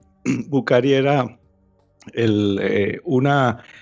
Bucari era la base naval austrohúngara que estaba situada más al norte y la que estaba más alejada del mar. O sea, para llegar a Bucari había que atravesar, eh, había que recorrer eh, golfos, ensenadas, darle vueltas a islas. Era increíble, era un laberinto. Eh, todos conocemos la costa dálmata, que es, que es quebradísima. Eh, bueno, después de, recorrer y dar mil vueltas, se llegaba a una pequeña boca que te permitía entrar a un golfo, bueno, a un brazo de mar que estaba detrás de unas montañas altísimas. O sea que... Y por el camino todo eso estaba tachonado de cañones costeros, de, habían cadenas, había un montón de cosas. entonces el, eh, el poeta Gabriele D'Annunzio, que era un individuo de lo más particular, era un poeta, pero era un poeta guerrero, entonces a él le gustaba mucho hacer hazañas bélicas. Una de esas, que creo que, que mm, Tony la narró una vez en un Istocas, él cogió un avión y se fue a lanzar panfletos a, a Viena, por ejemplo, ¿no? Y armó una expedición aérea y, se fue por allá. Entonces él iba pasando en cada una de las, iba al ejército y hacía otro tanto. Él le gustaba hacer cosas extraordinarias hasta que le tocó el turno a la Marina. Y como era famoso y era, sería ahora el equivalente a un, ¿cómo se llama? A un influencer. Sería una estrella del Instagram, Gabriele D'Annunzio. Solamente que en, esos tiempos lo que hacía era escribir poesía y publicarla en libros y en periódicos, ¿no? Pero era famosísimo y era muy querido y muy seguido. Entonces, cuando le tocó el turno a la Marina, él dijo, necesitamos hacer algo extraordinario. Y, en, una, en, una sesión de tormentas de ideas terminaron diciendo, bueno, nos metemos en lo más profundo de su, de su mar, de, en donde, donde ellos se sientan más seguros. Entonces armaron una expedición con tres de estas lanchas, em, de estas lanchas torpederas, eh, y, recorrieron, o sea, se metieron, pues, y llegaron a, eh, tenían que ir al, por la costa oriental de la península de Istria, tenían que ir por ahí, meterse, dar toda la vuelta que ya reseñé antes. Eh, lo hicieron obviamente de noche, eh, a baja velocidad. Primero fueron arrastrados por unos, por unos torpederos eh, remolcados para no gastar combustible. Ya a una cierta distancia eran dejados y, y, ellos prosiguieron, ¿no? Entonces llegaron y, el, y, llegaron a destino. Lograron mucho sigilo y mucho arrojo, mucho valor. Llegaron a destino, penetraron en, en, la, en, ese, en esa pequeña cala pero al llegar no, había, no habían barcos importantes, lo que habían eran unos pequeñísimos barcos de mercantes, pero prácticamente sin valor alguno. Lanzaron los torpedos por lanzarlos, por, porque, bueno, habían inclusive, de, eh, eh, estando ahí y que no habían sido descubiertos, eh, conferenciaron como diciendo, bueno, ¿y por qué no regresamos hasta que, y, regresamos una próxima vez en que haya algo que, que valga la pena destruir? Pero... Mm, no, eh, al final la adrenalina y la cosa me dijo, tanto viaje para, para qué, para volvernos a regresar. Entonces eh, lanzaron los torpedos, creo que le dieron a uno solo, pero eh, era lo mismo, porque eran unos barcos que no valían la pena.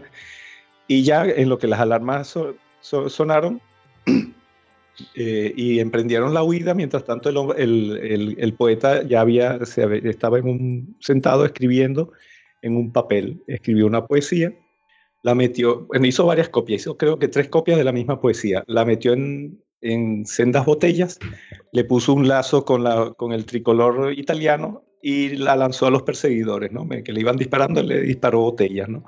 Una de esas botellas terminó en el cuartel general de la, de la Marina Austrohúngara y era, eh, era una poesía en la que se hacía, eh, era una loa al valor italiano y, y, un, y era una recordando a Lisa. De hecho, una de las frases recordamos a Lisa, como diciendo, os hemos hecho esto porque en venganza a Lisa, ¿no?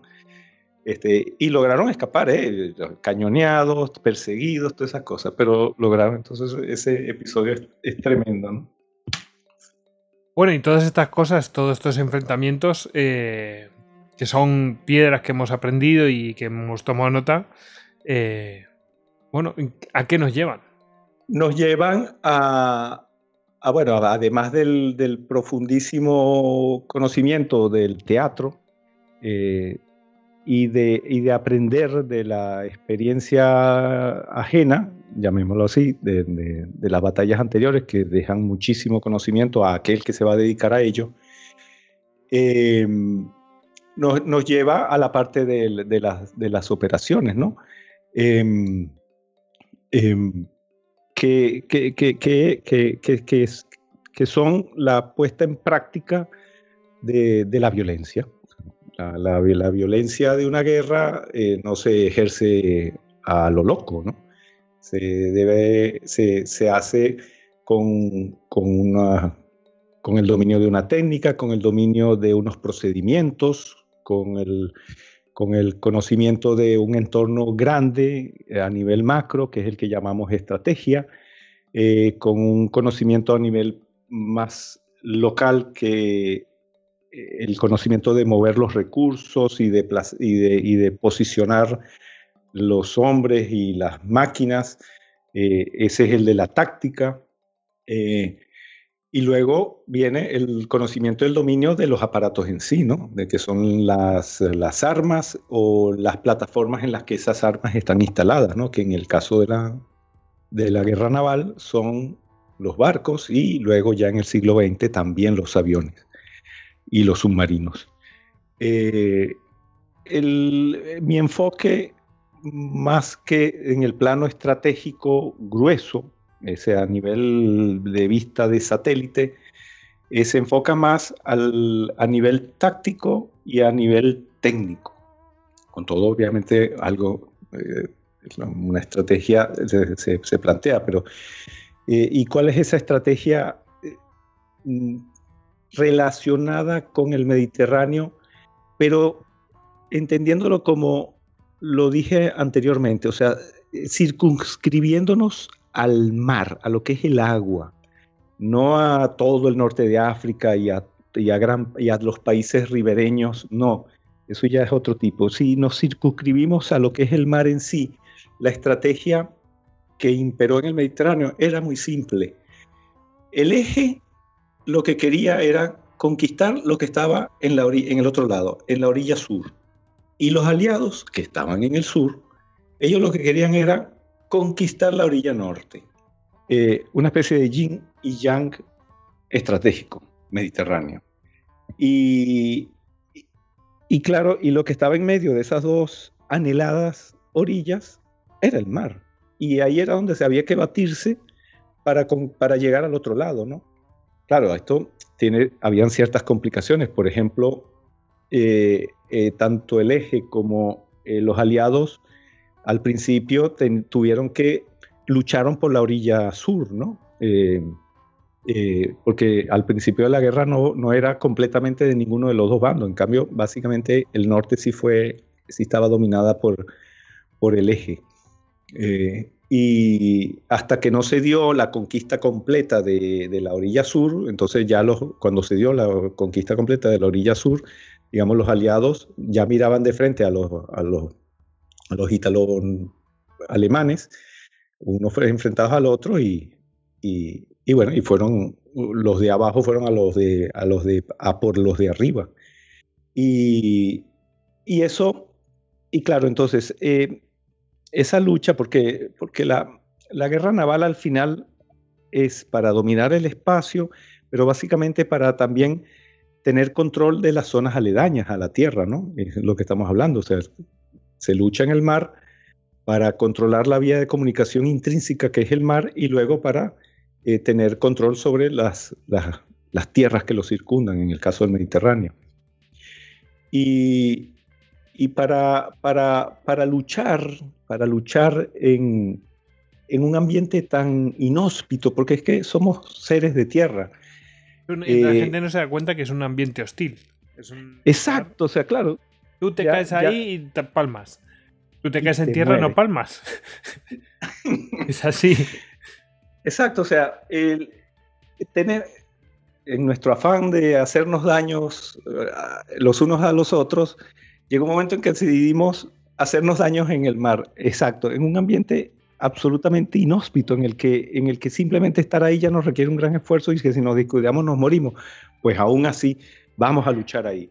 Entonces eso eso para hacer eso, para, para, para pelear en un ambiente inhóspito, hizo falta muchísimo ingenio, porque hubo que resolver una gran cantidad de problemas. Primero los de simplemente estar ahí, sin morirse.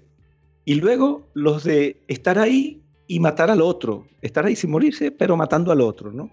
Entonces, em, bueno, y eh, como seres tan inteligentes que somos, se lograron resolver los problemas.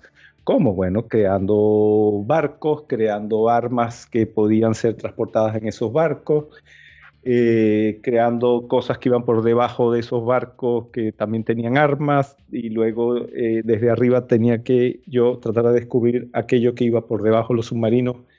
Y bueno, el, cuento de siempre, ¿no? El invento y me defiendo, vuelvo a inventar y me defiendo, ¿no? Y ya luego cuando aparecieron los, los aviones, otro tanto, ¿no?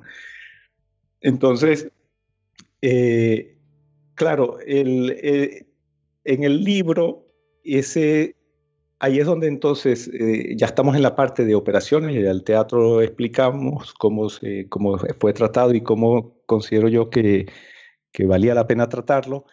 Y luego llegamos a las operaciones, ¿no? Entonces, en esas operaciones, las, dividí, las dividí en tres grandes mm, áreas, ¿no? las operaciones antisubmarinas, las operaciones submarinas y las operaciones de superficie, que también engloban las, ah, aeronavales.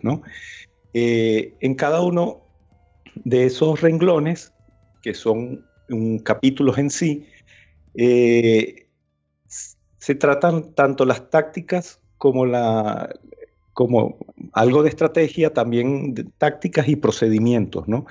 Eh, porque cada uno de estos tipos de guerra eh, tiene sus procedimientos eh, propios, ¿no? Que son difíciles y muy particulares. luego también se estudia la parte de las armas, los equipos, que son las naves y las armas eh, que van en esos equipos, que pueden ser barcos, submarinos o aviones. Y eh, e inclusive también eh, se hace un, o hago un, preámbulo histórico de tanto de la operación como de, de las naves y esas, de las naves y las armas empleadas, ¿no? Entonces, el, eso es lo que se refiere al ingenio, ¿no? inventar, inventar algo, aprender a usar ese algo y luego eh, aplicarlo, el, usarlo en, lo que al uso se refiere de toda esa, de ese conocimiento. La, otra de, pata, la, otra pata, el usarlo. El, usarlo. Y para usar, para usar un arma eh, que va instalada en un navío que navega en un entorno hostil, para hacer eso se requiere muchísimo valor, eh, porque, porque es antinatural. Es una cosa que, bueno, tenemos que eh, hacer algo peligroso eh, para crearle peligro al enemigo y, terminar matándolo, ¿no? O, o, inhabilitándolo. Em, y, ahí es donde entra en lo que al libro se refiere, esa parte del coraje está tratado como narrando batallas. Entonces, eh, en cada uno de estos apartados, el de guerra antisubmarina, se trata eh, los, equipos, bueno, primero algo de teoría, o sea, lo que es la táctica, las estrategias de la lucha antisubmarina, los objetivos, luego los equipos que incluye los sensores con los que se buscan los, a los submarinos, las maneras de tratar de buscar a los submarinos, porque recordemos que estamos hablando de guerra antisubmarina. Eh, eso incluye los, los hidrófonos, los sonares, las redes de protección de, de, los, barcos, eh, la búsqueda visual, porque así también se buscan a los submarinos. Em, eh, y luego se tratan batallas, batallas, eh, eh, operaciones antisubmarinas. Eh, y escogí varias batallas para, para, narrarlo. Lo mismo ocurre tanto con el, el capítulo dedicado a operaciones submarinas. ahí se hablan de, o hablo de, lo, de, los submarinos en sí, que ahí ocurre algo muy interesante. y hice una comparación entre los submarinos más numerosos en el Mediterráneo que eh, precisamente por, la, por las dimensiones del Mediterráneo y, también por algo de casualidad, los submarinos más numerosos, tanto británicos como italianos y, alemanes, eh, tenían más o menos el, el, mismo desplazamiento. Eran submarinos que estaban en torno a los 600 y 700 toneladas, ¿no? En el caso de los británicos eran los clase U, en el caso de los alemanes el famosísimo tipo 7 y sobre todo en su versión C. Y, en el caso de los italianos eran el, clase Adua. Em, y eran submarinos que eran muy parecidos entre sí. Entonces, ah, eh, eh, eso permite el poner o comparar la, tecnología de cada uno de los, de los, países, eh, analizar también, también cuáles son las armas. Bueno, las armas típicas de, de, un torpedo son los, de un submarino son los torpedos. Y, sus sensores, eh, bueno, torpedos, minas, también hay eh, submarinos que capaces de posar minas y el cañón de cubierta, ¿no? Eran las tres maneras de, las tres formas que tenía un submarino de atacar a los buques u, otros submarinos, que también se dieron muchísimas batallas entre submarinos en el Mediterráneo. Eh, los sensores, que tenemos los, um, eh, los hidrófonos. Eh, en, el, caso en el Mediterráneo no hubo sonares embarcados en, en ninguno de los, de los tres contendientes principales. Eh, pero estaban los vigías, estaba el periscopio eh, y los hidrófonos, ¿no? Em, y, y, bueno, y de luego las batallas también se em, narran en, en, el apartado de operaciones submarinas. Y lo mismo en la parte de operaciones de superficie, solo que eh, es la que eh, más amplia porque ya las operaciones de superficie tienen también una serie de, de, subdivisiones en lo que a tipo de, operaciones se pueden realizar. Por ejemplo, desde eh, operaciones de superficie pues incluiría desembarcos anfibios, eh, tiro contra costa, los convoyes, la, todo eso, ¿no? Sí, sí, exacto, las que dijiste, más, la, más las batallas aeronavales y luego, bueno, las batallas... Eh, más tradicionales, ¿no? De pum, pum. de hundir la flota. La, de hundir la flota, exacto. Y, y, de todo eso hubo, eh, todo eso hubo en, en, en el Mediterráneo. El, eh, y bueno, hay una serie de, batallas, toda esa teoría que se explica en el libro, los distintos tipos de armas, los distintos tipos de naves, las distintos tipos de tácticas.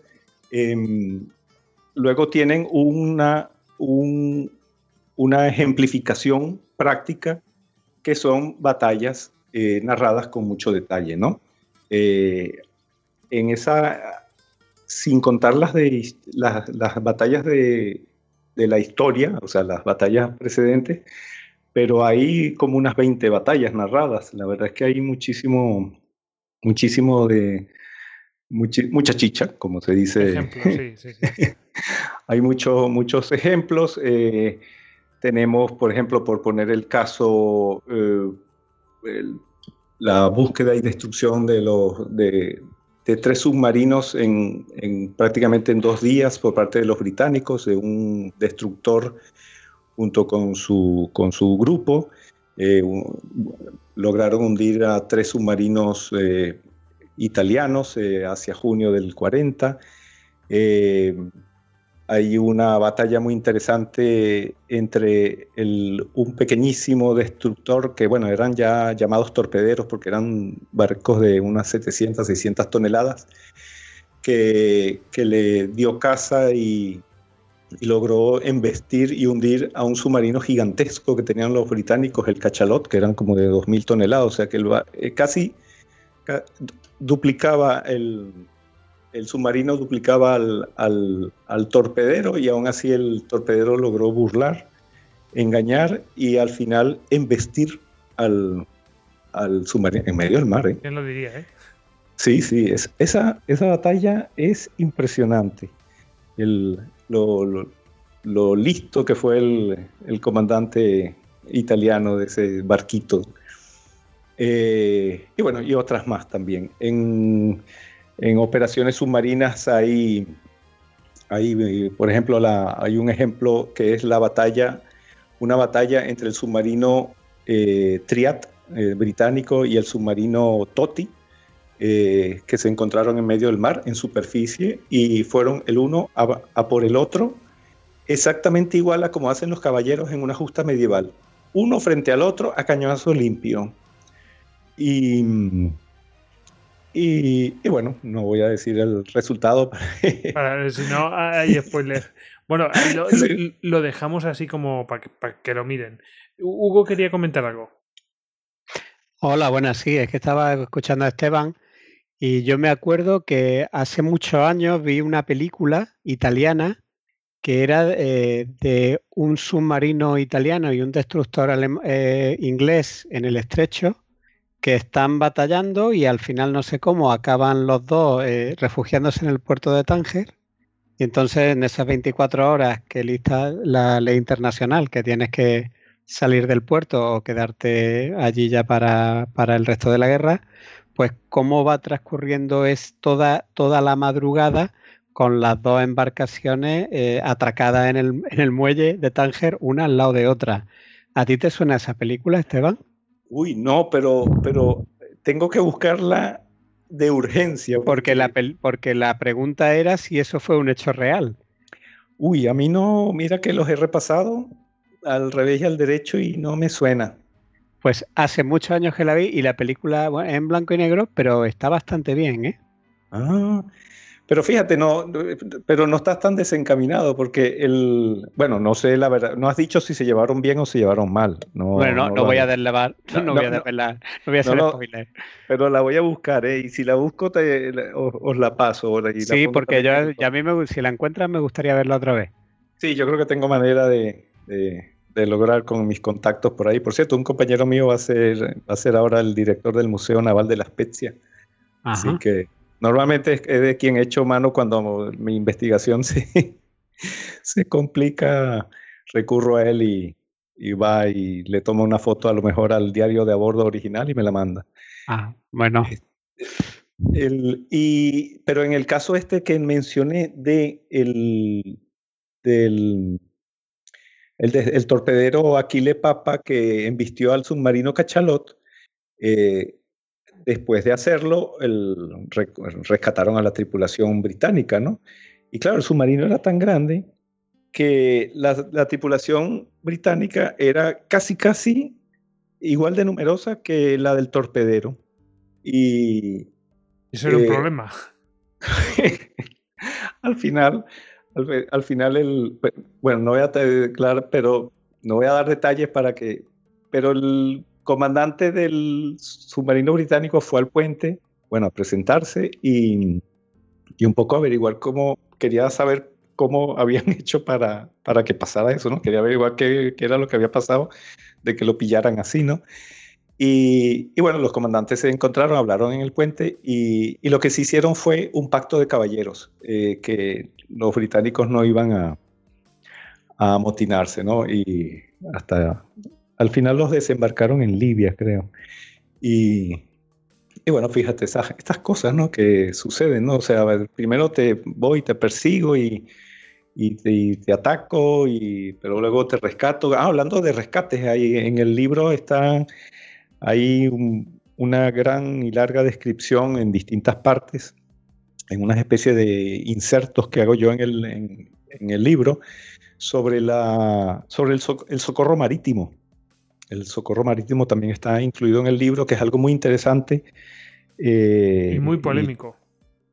sí, sí, polémico, y, pero a la vez también hasta bonito, ¿no? Porque cuando los socorros marítimos iban y, e iban a buscar Hombre, allá abajo, cuando estaban, si eran, básicamente la búsqueda se hacía, al menos al principio eh, en, aviones. Cuando veían a un náufrago, no sabían de, qué nacionalidad era. Y si era un hidroavión, bajaba, se posaba, lo rescataba y, bueno, y lo salvaba, ¿no? Eh, eh, también prácticamente era, era casi norma que, después de una batalla el vencedor iba y rescataba a los náufragos de los buques vencidos, hundidos. Y, muchísimas veces em, las labores de rescate tenían que ser suspendidas porque la aviación de los náufragos se llegaba y atacaba a los rescatadores, ¿no?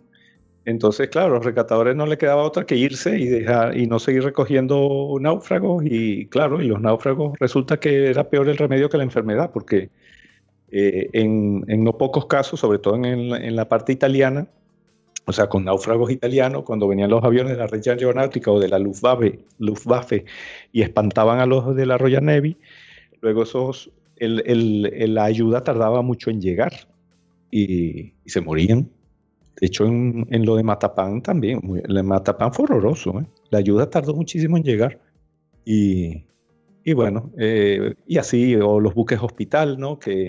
Que, están protegidos, pues, estaban protegidos y no debían ser tocados, pero bueno, mentira. Al final en el libro hay, con detalle tres, eh, tres hundimientos de, buques hospital, uno de cada bando, uno británico, uno italiano y uno alemán. que bueno, que la verdad es que da, da pena de que ocurra, ¿no? Pero ocurría. Al final ha sonado chiste, pero menudo chiste, en fin. sí, exacto. Y, bueno, entonces tenemos las operaciones de tiro contra costa, desembarcos anfibios, guerras de convoyes, batallas aeronavales. Eh, eh, eh, se incluye mm, la parte naval de la batalla de Creta, está narrada en el libro, es impresionante eso. Y bueno, y la madre de todas las batallas aeronavales, el Ray de Tarento. Está narrado con un detalle inusitado. Prácticamente el que lo lea se va a poder sentir en la cabina de un Swordfish. Y, y bueno, ese, esos son las un poco la estructura del libro y, y, el enfoque que le di a, este tema. este tema. Sí, sí pero nos tienes preparadas algunos em, ejemplos más detallados, pero si os parece, hacemos un descanso. ¿Os parece? Sí. Venga, vamos a hacer una parada y ahora volvemos.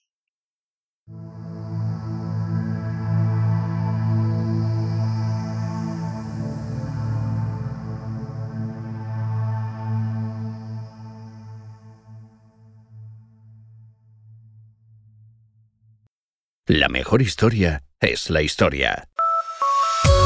Puedes encontrar más capítulos de Histocast en cuonda.com. Y además descubrirás Binarios, un programa de Ángel Jiménez de Luis que analiza cada semana la actualidad tecnológica junto a un invitado. Si hay una lucecita roja, yo, eh, yo esto he estudiado. Si hay una lucecita roja es que ya está grabando bien. Hola y bienvenidos una semana más a Binarios. ¿Por qué empezamos? ¿Empezamos con Apple, por ejemplo? Por ejemplo. No, Juan Castromil. Buenas, buenas. ¿Qué tal? Está aquí esta semana conmigo de nuevo Rosa Jiménez Cano, corresponsal de- del país en Silicon Valley. Rosa, ¿qué tal? Hola, buenas tardes. Eh, te quería traer aquí porque has estado en todos los sitios donde había que estar estas últimas dos semanas. Sí, ha sido el Elevate Summit. Descubre nuevos podcasts en Cuanda, la comunidad de podcast independientes en español.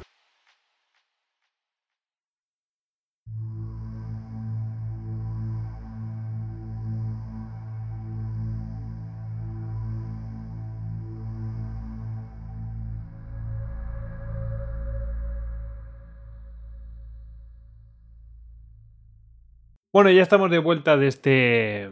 Bueno, este descansito, esta. eh, bueno, esta parada en puerto, ¿no? Y, y nos vamos a meter con eh, un par de. un par de ejemplos, ¿no? Eh, ha- ha puesto aquí una de cal y otra de arena. eh, tal cual, para contentar a unos y a otros, para que vean, ojo, eh, que ni fue tan de una manera ni fue tan de otra, ¿no? Pues traes dos ejemplos, ¿no? Contrapuestos y bueno, eh, vamos a ir a los palos, a los tiros, a las explosiones, a, las cosas que nos gustan. Venga, eh, ¿por cuál empezamos? ¿Empezamos por la de la Royal Navy? Sí, sí, hombre, hay que reconocer que en cuanto a número de victorias, eh, la Royal Navy tiene más, e inclusive de más, de más calibre. Y, pero la, la Regia Marina tuvo, tuvo victorias, ¿eh? Y no fueron pocas. Eh, y por eso es que vamos a, a na- a narrar una de, en la que ganaron los británicos y otra en la que ganaron los italianos. Una de cada. Sí. Pues eh, Avanti. Bueno, en este caso te diría. Let's go. Full ahead. Eso. El, el- en este caso, que por cierto, estoy aprovechándome de, esta plataforma podcastera tan famosa para, para hacer esta, una simbiosis podcastera, histórico podcastera, porque vamos a hablar, eh, o vamos a hablar del, de, qué fue el del destino de un submarino muy famoso, del que hablé yo en un, en un programa titulado Los mejores en los suyos, de la décima flotilla más, y que también tocamos en Istocas cuando hablamos también de la décima Señor. flotilla más, que es el submarino Shire, eh, que fue el submarino que, ah, por cierto, nombramos cuando estábamos hablando de, de Gibraltar. Era el submarino eh, comandado por Junio Valerio Borghese, que en ese momento era un capitán de corbeta, eh, cuando él era comandante del Chile. Y este submarino se hizo famoso, pasó a los, al hall de la fama de, la- de los navíos eh, de todos los tiempos, porque era el buque, no, el buque nodriza de, de los eh, mayales, los torpedos tripulados italianos, esos artilugios de ciencia ficción eh, para la época, inclusive ahora, pero en la época era ciencia ficción para, para todo el mundo, eh, que eran esos torpedos tripulados pequeñitos que eh, iban, eh, eran transportados en este submarino en unos contenedores estancos que fueron instalados en cubierta. Ese, ese, esa- ese concepto y, esa, y la tecnología para, para transportar esos buques fue tan acertada que los submarinos, los vectores actuales de los Navy SEALs, tienen los contenedores prácticamente iguales a los que iban en el Shire.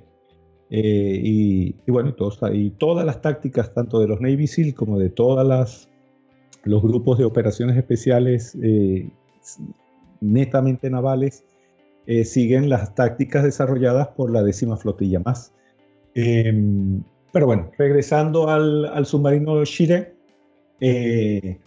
eh, este submarino fue el que usó Junior Vale, cuando fue comandado por Junior Valerio Borghese, eh, hizo no una, sino cuatro incursiones en Gibraltar. La primera no llegó a penetrar en Gibraltar porque fue abortada, ya que eh, Roma eh, averiguó que no habían blancos importantes. Pero en las otras tres sí, sí llegó a, penetrar en la bahía de Algeciras. Eh, uno de los raids no falló, otro, otro sí dio resultados, hundiendo, bueno, no, dañando, dañando unos buques mercantes y un, un crucero auxiliar, un destructor, no, un crucero auxiliar creo que era. Y, pero lo más importante y por lo que se hizo famoso fue eh, a finales de, de 1941, el, cuando llevó a los tres grupos de, pilotos de Mayales a, Alejandría. Eh, siendo, siendo manejado con una pericia sobrehumana o misteriosa o, sobrenatural eh, por Junior Valerio Borghese, eh, el submarino atravesó varios campos de minas. Algunos de ellos lo hizo arrastrándose como, como un caracol por el, por el fondo marino, haciendo, dándole poquísimas revoluciones a las hélices para dar saltitos pequeñitos eh, a veces con los cables de las minas eh, arrastrando por el, por el casco. Eh, el hombre logró posicionar el submarino a 1.3 millas del faro del muelle, del, del, muelle de la entrada del muelle. Y de ahí las, eh, se partieron los, los, tres mayales que, como muchos de nosotros sabemos, lograron hundir el, el acorazado hundir en puerto, o sea que se posó en el fondo del puerto el acorazado Valiant, el acorazado Queen Elizabeth, un, un petrolero llamado Sagona, que creo que era noruego, me parece, y, y un destructor, el Jervis. Em, y claro, eso hizo que este submarino fuera declarado submarino no grato para la Royal Navy y y bueno, el tiempo pasó. El, el 8 de marzo de 1942, eh, Junior Valerio Borghese le entregó el mando del Chile al teniente de navío Bruno Zelig. Eh, Borghese eh, fue relevado porque se tuvo que volverse, tuvo que convertirse en comandante eh, accidental de la décima flotilla más después de una terrible derrota que tuvieron en Malta donde murieron muchos de sus, de sus mandos principales. Y, bueno, entonces el submarino cambió de mano. Em, para verano de 1942 em, se había preparado una misión que, eh, para desgracia de los italianos, eh, fue mm, no descubierta, pero sí eh, fue una alerta de Benchley Park, o sea, de Ultra. Ultra logró descifrar varios mensajes en los que eh, pudo llegar a la conclusión de que el Shire iba a salir de misión. Em, esto, bueno, que los obviamente los italianos desconocían este hecho, pero eso tampoco para ellos era mm, motivo de... Eh, no, no les generaba inquietud porque cuando ellos atacaron Alejandría, había una alerta máxima emitida por, por, el Servicio de Inteligencia británico. O sea, cuando, cuando los italianos le hundieron dos acorazados y otros dos barcos a los británicos en Alejandría, la base estaba en alerta máxima, porque se sabía que los italianos iban a atacar en algún lugar del Mediterráneo. Eh, bueno, esto es una nota al, al margen. El, el 27 de julio de 1942, el, buque zarpó de La Spezia y siguiendo el esquema que ya la décima flotilla más había ido desarrollando, eh, de hecho lo nombramos cuando hablamos de, Cádiz, eh, el submarino se dirigió de La Spezia con los, con los equipos a bordo hasta la isla de Leros, en el Dodecaneso. ¿Para qué? Para embarcar a los, a los incursores, a los, a, los, a los usos de combate. En esta oportunidad, eh, que fue lo mismo que dijimos que, hizo el Shire cuando fue a, Cádiz a, embarcar a los pilotos de los Mayales para ir a atacar Gibraltar. ¿no? Entonces, ellos se dieron cuenta que si los pilotos o los, o, los saboteadores eh, salían desde el principio, iban, llegaban a la misión muy cansados, porque claro, la vida en un submarino es muy dura, ¿no? Entonces, eso les restaba fuerza. Por eso es que los mandaban a la base más cercana del lugar a atacar, los mandaban por avión. Y ahí era donde se embarcaban en el, en el, en el navío, en el Chile. En el Chile, por decir, habían tres de estos buques que, bueno, los fueron perdiendo todos. Y el, ahí en Leros, el, el 6 de agosto, eh, zarparon y al menos cuando estaba Borges al mando, eh, el, buque se desaparecía. O sea, una vez que zarpaba de, ya con los incursores a bordo, el buque no se sabía más dónde está. Pero en este caso hubo, mm, podemos decir así, una indiscreción, un fallo de seguridad, porque eh, los británicos lograron interceptar un mensaje que estaba dirigido al Shire, con nombre o bueno, con el indicativo que podría ser secreto, pero para eso es que estaba la gente de Benchley Park mm, trabajando para descubrir esas cosas y los británicos eh, lograron captar un mensaje dirigido al Shire diciéndole qué era lo que estaba atracado en el puerto de Haifa, ¿no? El mensaje decía que habían dos cruceros ligeros, tres destructores, cuatro mercantes grandes y bueno, una serie de, petroleros y buques auxiliares. Lógicamente, con 2 eh, más 2 son 4, ya sabían que el Shire iba a ir a, Haifa, a atacar Haifa.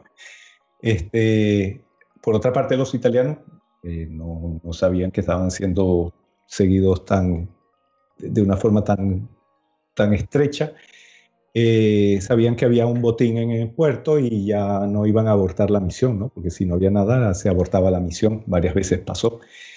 Eh, en, este caso, el Chile no llevaba mayales. Eh, el ataque se iba a hacer con la, una, la otra, otra de las varias ramas que tenía la décima flotilla más, que era la de los mm, hombres gamma que eran buzos de combate, eran, eran buzos saboteadores.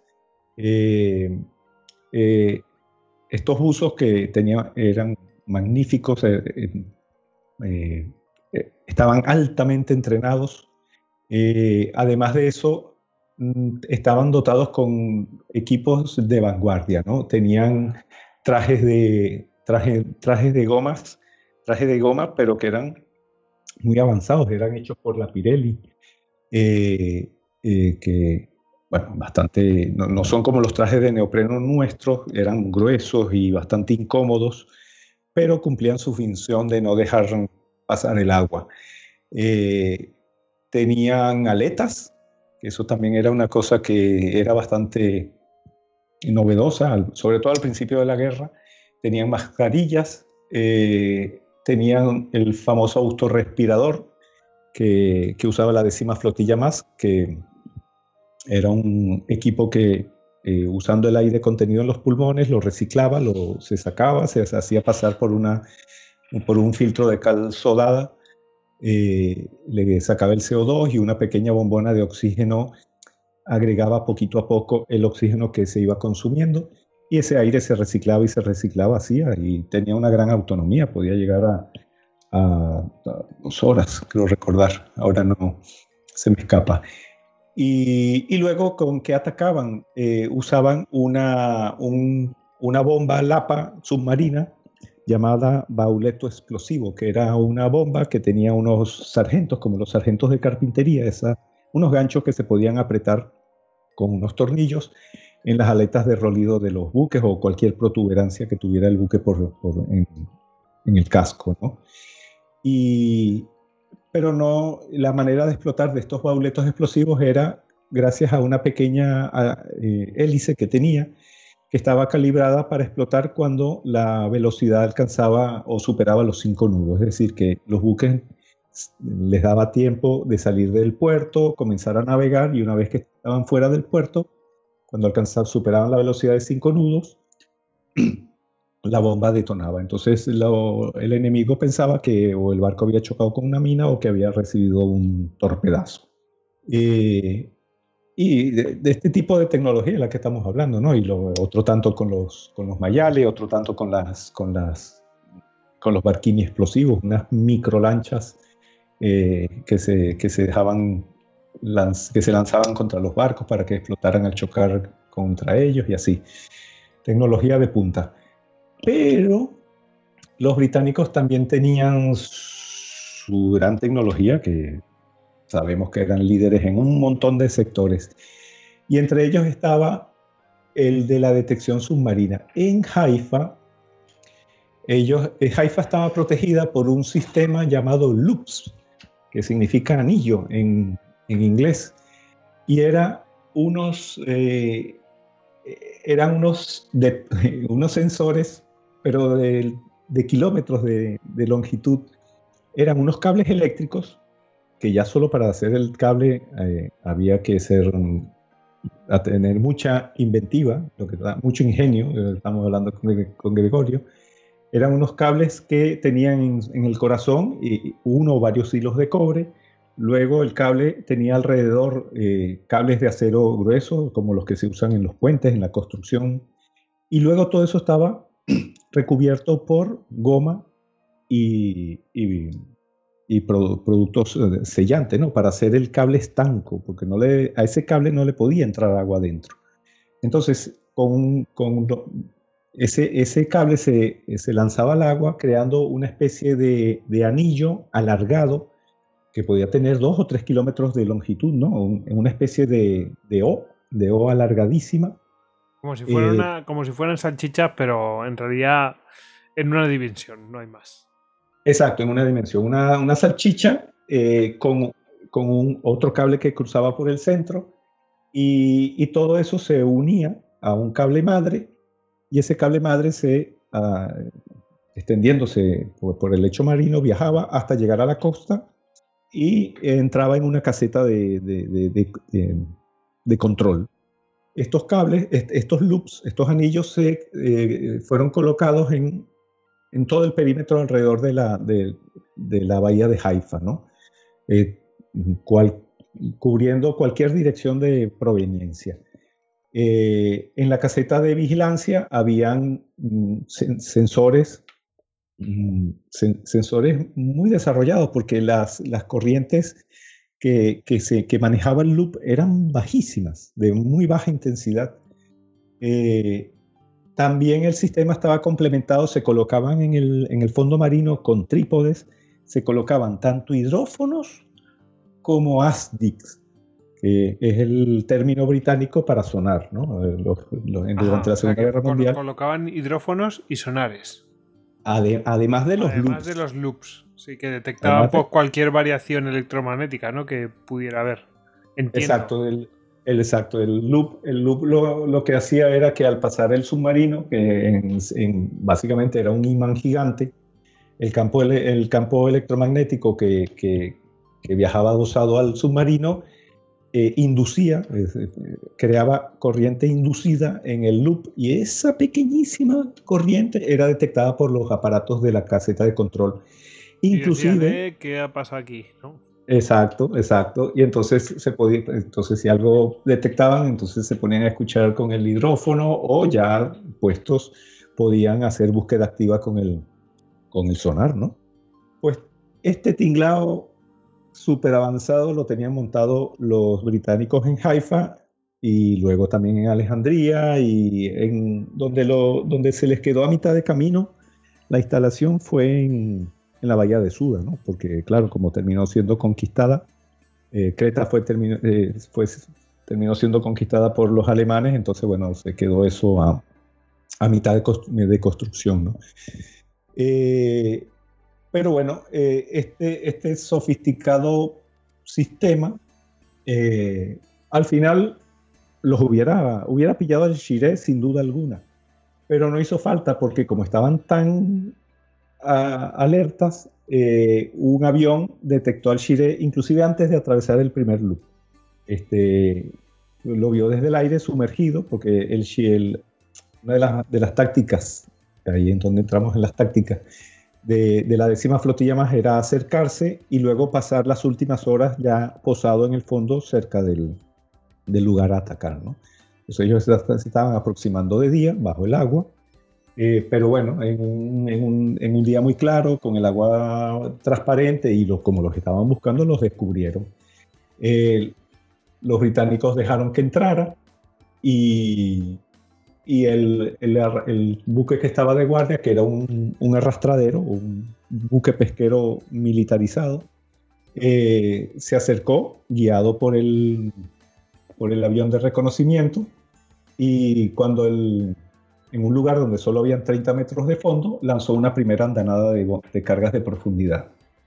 Eh, claro, el, el, Shire, eh, al verse descubierto, intentó escapar poniendo, girando, eh, dando la vuelta y poniendo máquinas avante toda, pero en, un submarino en inmersión, en el caso del Shire, eh, solo era una velocidad, solo podía alcanzar los siete nudos, o sea que muy poco podía alejarse, ¿no? Y sobre todo si estaba siendo monitorizado desde, desde, desde lo alto.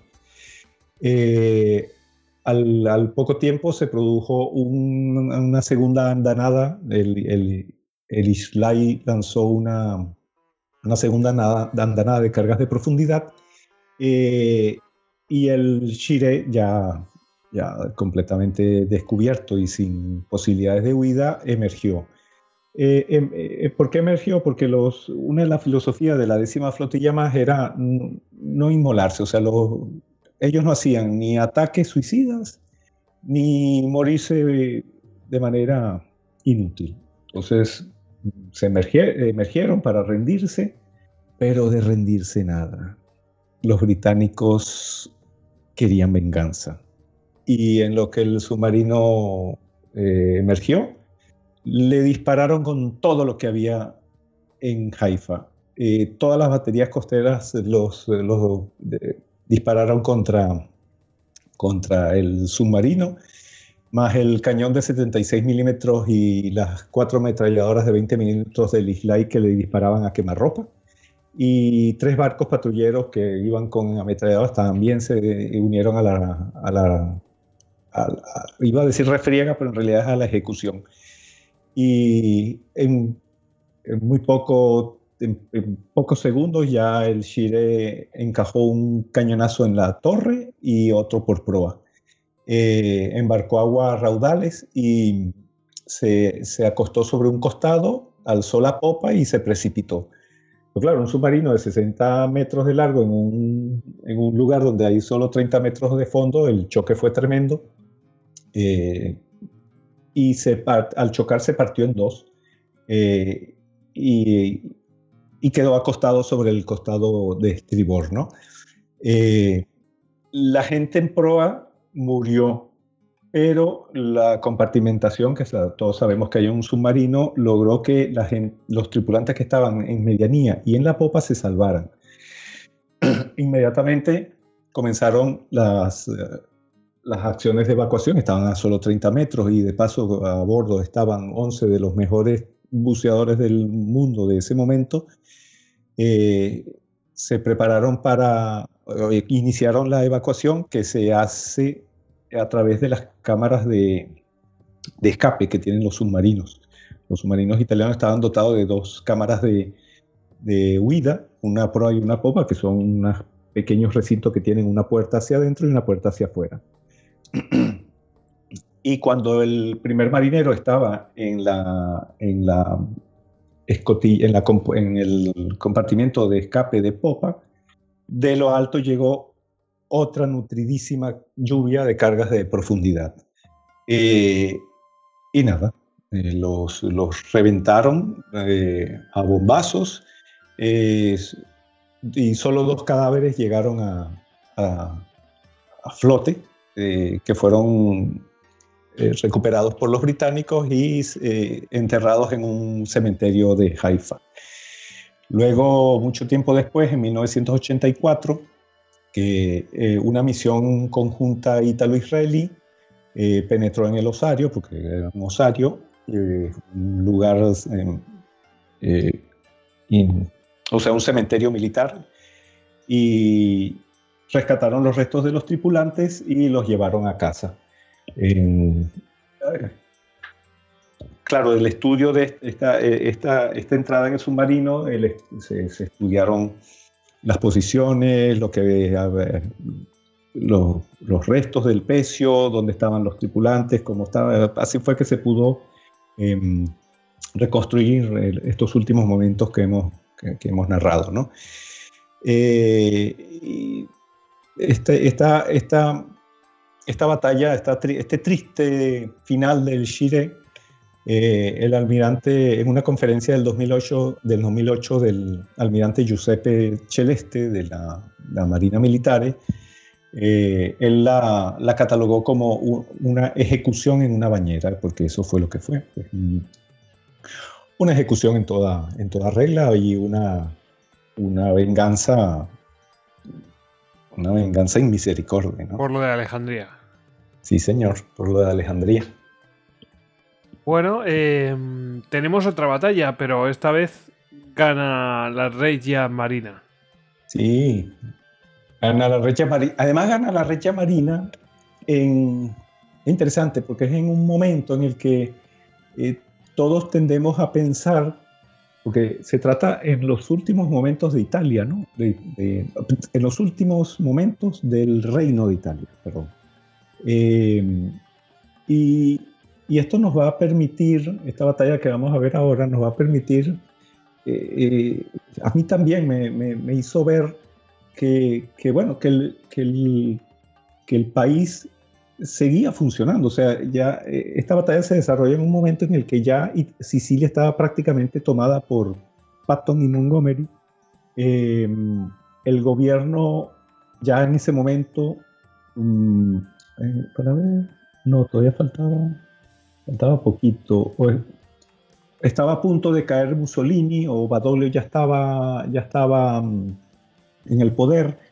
Eh, es decir, uno tiende a pensar que Italia estaba desmoronándose y, no. Eh, a pesar de todo eso, la maquinaria, el gobierno, todo seguía funcionando. ¿no? Esto lo vamos a ver ahora eh, en, el transcurso de la batalla. ¿Y de qué batalla se trata? Se trata de un encuentro, este sí es naval, 100% naval, sin submarinos y sin aviones y sin otra cosa que barcos que flotan y navegan y se disparan, entre el crucero Scipione africano y cuatro lanchas eh, torpederas británicas MTB. Primero, primero hablemos de los contendientes. ¿Qué es una lancha MTB? Una lancha MTB que significa Motor Torpedo, Torpedo Boat. Eh, en este caso eran de fabricación norteamericana. Eran unas lanchas eh, bueno, como las que eh, hemos visto en películas y, o en documentales, unas lanchas torpederas de 21 metros de largo, 40 toneladas de desplazamiento, con dos ametralladoras dobles, eh, básicamente para, para, defensa antiaérea, eh, y cuatro torpedos, ¿no? dos tubos lanzatorpedos a los costados, apuntando hacia proa y con sus torpedos de, de recambio. Y eran muy veloces, eh, lograban alcanzar en 45 nudos que, provenían de, tres motores, tres ejes, tres hélices eh, y 3.600 caballos de, potencia. ¿no? Eh, el Scipione africano, por su parte, era el, eran los, pertenecía a una clase de navíos, los más nuevos hechos por la Regia Marina, de hecho estaba estrenándose tenía muy poco tiempo de, haber sido incorporado a, las operaciones. Y bueno, yo lo, yo lo, yo lo comparo como con una galera del siglo XX, porque era un navío de 5.000 toneladas, un navío con unas dimensiones eh, respetables, grandes, 142 metros de eslora, eh, tenía un armamento de cuatro montajes dobles de 135 milímetros, ocho ametralladoras, ocho cañones antiaéreos de 37, después un otro número similar de ametralladoras de 20 milímetros, ocho tubos lanzatorpedos, ocho tubos lanzatorpedos. Eh, pero lo que e, este barco fue, tuvo una serie de innovaciones. Una de ellas eh, era que eh, fue con lo que es la superestructura fue eh, construida en aleaciones ligeras para que, para que las, lo que es las zonas elevadas del buque pesaran menos de lo normal. Eh, ¿Por qué se quería esto? Porque este navío tenía una planta motriz de 110.000 caballos, que es, el mismo, que es la misma potencia que movía al acorazado príncipe de Gales, al Prince of Wales. Eh, Pero claro, es con esto muchísimo más ligero. ¿Cuántas toneladas sería el príncipe de Gales? 43.000. Y este eran 5.000 solamente. 5.000. Tenía dos hélices de 4 metros de diámetro y el casco tenía una relación de 10 a 1. Por eso que yo digo que era una galera. Por cierto, en el libro se explican las galeras con mucho detalle. Las galeras son unos barcos muy largos, muy largos, muy largos y muy estrechos, ¿no? Este navío también era igual, era una proporción de 10 a 1. 10 a 1 es como que si fuera casi una flecha. Y entonces, este navío, que, al que por cierto no, le, pusieron cañones antiaéreos eh, de, gran calibre porque pesaban, le hicieron la superestructura ligera, tenía ese motor, bueno, motor por decirlo, la planta tenía caldera y tenía turbinas. Eh, es, pero bueno, resumiendo, tenía un motor espectacular, un motor gigantesco, un Lamborghini, un Ferrari de los mares. Este, la idea de este buque era que fuera una especie de...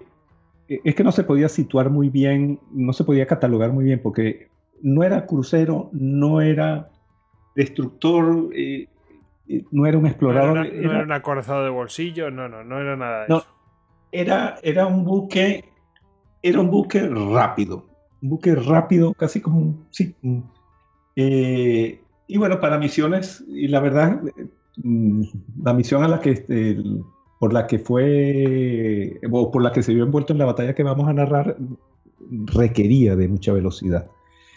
Este, por cierto, un, un buque de ese tamaño y con un casco tan estrecho es sumamente inestable. Eh, entonces, ¿qué hicieron los italianos para, para, para, que, para que fuera más estable navegando? Pues que iba a ser una pesadilla. Pues lo dotaron de aletas girocontroladas, como las que hay ahora en los transatlánticos. Una cosa que ahora parece, bueno, normal, y, pero en ese momento era tecnología de punta. Entonces, este, esto, al final esto era una lancha con esteroides. ¿Por qué? Porque podía alcanzar 43 nudos. Un barco de este tamaño.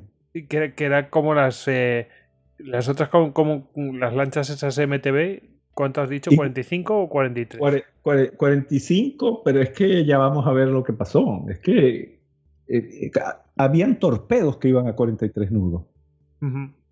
entonces, esto era impresionante. La, el, todos sabemos porque lo hemos ido escuchando, lo hemos leído, lo hemos visto, lo hemos narrado, que a, los, a, a los a la Marina italiana le gustaba la velocidad, pero es que esto ya fue el no va más. Y de hecho todos los todos sus buques siempre eran más veloces que los de cada clase de buque siempre era más veloz que su contraparte británica. Eh, pero bueno, pero ya de que un crucero sea más veloz que o sea, sea igual de veloz que una lancha torpedera. Veamos, vayamos al, vayamos al ajo. El, el 9, el, como dijimos, eh, la operación Husky, la invasión de Sicilia, estaba en progreso. Y eh, teníamos la famosa carrera de Patton y, Montgomery hacia Messina, ¿no? A ver quién llegaba primero. El que llegara primero se iba a, se colgaba esa medalla. Este, mientras tanto, las fuerzas del eje se iban retirando, eh, sobre todo las alemanas comenzaron a evacuar Sicilia y para evacuar Sicilia lo hacían por el estrecho de Messina, ¿no? que es el punto más cercano a, a, la punta del, de la bota italiana. Eh, y los británicos, como eh, estaban al tanto de, de ello, em, enviaron, eh, tenían desplegadas en el canal de, de, en el estrecho de Messina, tenían desplegada siempre este tipo de lanchas. ¿no? Una de ellas logró hundir un submarino alemán el 12 de, de, 12 de julio del 43, hundió un submarino alemán. O sea que estaban ahí, estaban vigilando y, eran muy peligrosas. Eh, como parte de la, de la, de la estrategia defensiva italiana, ellos eh, a un cierto punto eh, tuvieron la necesidad de tener un buque minador muy rápido para, sembrar campos de mina en el Mar Jónico, o sea, a, levante de Sicilia. Entonces, lo que hicieron fue eh, enviar al Scipione africano, ordenarle al Scipione africano que estaba en La Spezia, que se transfiriera a Taranto, a Tarento. Yo los topónimos los aprendí en italiano y de hecho eso es una de las torturas de, a las que sometía Ediciones Salamina, que tenía que corregir mis topónimos. Pero bueno, ya he ido aprendiendo. A Tarento. Eh, y no, nombres propios, porque eh, lo, de Pompe eh, has dicho Pompey y, claro, es, a lo mejor se dice así en, italiano, ¿no? sí, Nosotros decimos Pompeyo. Sí, mire, es, tremendo. Es, que además muchos de esos nombres, o sea, los estudié, además fue, la primera vez que los que, tuve contacto con ellos, o sea, que se me quedaron grabados a fuego, ¿no?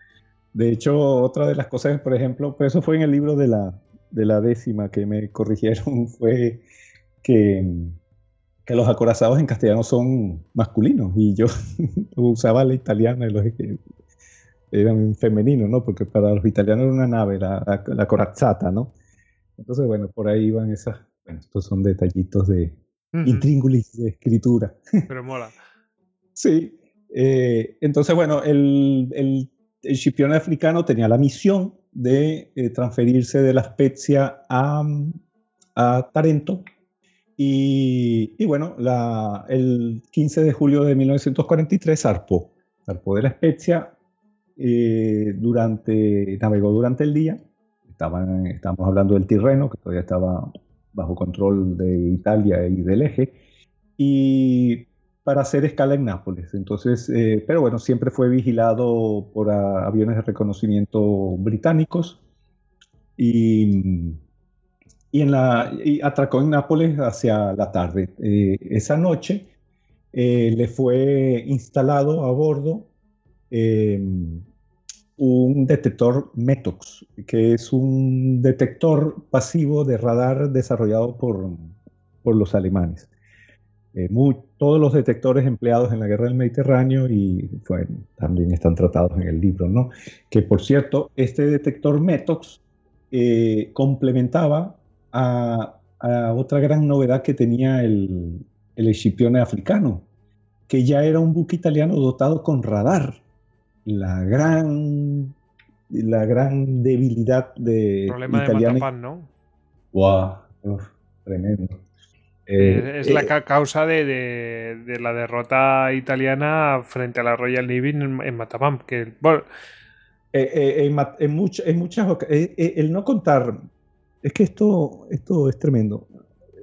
Vamos a hacer una pequeña pausita. El, no contar con, la, con el radar fue, la, fue la fue la piedra en el zapato de la Regia Marina, porque, por ejemplo, como, bueno, como yo dije en un programa mío, el hundimiento del acorazado romano, y como dijo tu invitado, el que, se me va el nombre, el que, el, del, del dos acorazados, el de la guerra de convoyes, eh, los acorazados clase Litorio eran los, si no los mejores, uno de los mejores buques que se hicieron durante la Segunda Guerra Mundial. Eran espectaculares, una tecnología así, del tipo como la que contaba el Scipione africano, eh, los tenían los acorazados de la clase de Litorio. Pero ¿de qué sirvió todo eso? No tenían radar. No tenían radar. Entonces, eh, eh, los italianos fueron a batallas en las que esa ausencia de radar, pero no solo eso, el hecho de que durante, los, durante parte de la guerra, es que ni siquiera llegaron a concebir de que el enemigo lo tuviera. Entonces, eso, unido a, por ejemplo, a, su, negación de librar batallas durante la noche, eh, fueron unas fallas tanto técnicas o tanto tecnológicas como doctrinales muy grandes, eh, que claro que no se solventan en el transcurso de una guerra. Por ejemplo, eh, el Scipione africano fue el primer, uno de los primeros barcos italianos que tuvo radar. Estamos hablando de julio de 1943, ¿no? Ya cuando a Italia le quedaban días en la guerra. Em, y, ah, sobre el desarrollo tecnológico, eh, iba a decir algo más, pero se me escapó, ya me vendrá. bueno, entonces, en el... Ah, ya me acuerdo. es algo relacionado, pero eh, que me toca personalmente y también me, me, es como que si me entristeciera porque me toca personalmente eh, con, con, relación a esta deficiencia. Es que yo, donde estudié, yo estuve muy cerca, eh, había un edificio en el complejo, en la, base, en la base donde estaba la Escuela Naval Italiana, había un edificio donde los italianos desarrollaron e inventaron su, el radar. No estoy diciendo que lo hayan inventado ellos. Eh, el radar fue un aparato que más o menos todos los países desarrollados fueron inventando al mismo tiempo, ¿no? Fueron llegando por distintas maneras. Italia llegó a su radar por, su cuenta a mediados de la década de los, de, los a mediados de los años 30. A mediados de los años 30, un profesor de la Academia Naval Italiana eh, creó un radar. Eh, y cuando presentó el, aparato a la superioridad, la superioridad le dijo que dejara que ellos no estaban para estar con juguetitos y que lo que querían, porque ellos lo que querían eran barcos que navegaran rápido y cañones que dispararan lejos. Y, ahí quedó. Y eso quedó con todo, con todo, no murió, pero quedó como una casi como una curiosidad técnica. se siguieron desarrollando el radar de hecho, el que él presentó fue el, el, el, modelo 1, luego fueron desarrollando el modelo 2 y hasta que llegó el modelo 3, pero, pero fue eh, prácticamente con, con, carácter subrepticio, el desarrollo del, del, del, radar italiano, ¿no? Entonces, claro, mm, una pena, ¿no? Eh, y, y, bueno, regresando a Nápoles, eh, al eh, estando ahí le instalaron ese complemento al radar GUFO. Eh, ah, bueno, GUFO es, la palabra italiana para decir búho, ¿no? Se llamaba radar búho S3. Le instalaron el detector alemán de emisiones de radar y también embarcaron a un grupo de coordinación aérea, ¿no? Este, ahí es donde también digo yo que, eh, fijaos, que ah, en las postrimerías de Italia, con Italia siendo invadida, eh, todo lo que le, toda la que le estaba cayendo, las penurias, las restricciones, eh, la moral bajísima que tenía, pero el, país seguía funcionando. O sea, estaban, desplazaron a uno de sus mejores buques, lo hicieron detener, le hicieron una mejora técnica, eh, embarcaron un grupo de coordinación aérea. O sea, ahí es donde vemos que que bueno, que, no, Italia seguía, seguía funcionando. Eh, y, bueno, el, barco zarpó, prosiguió viaje eh, a, las a las 18 horas del 16 de julio de 1943 em, para llegar para cruzar el estrecho de Messina de noche.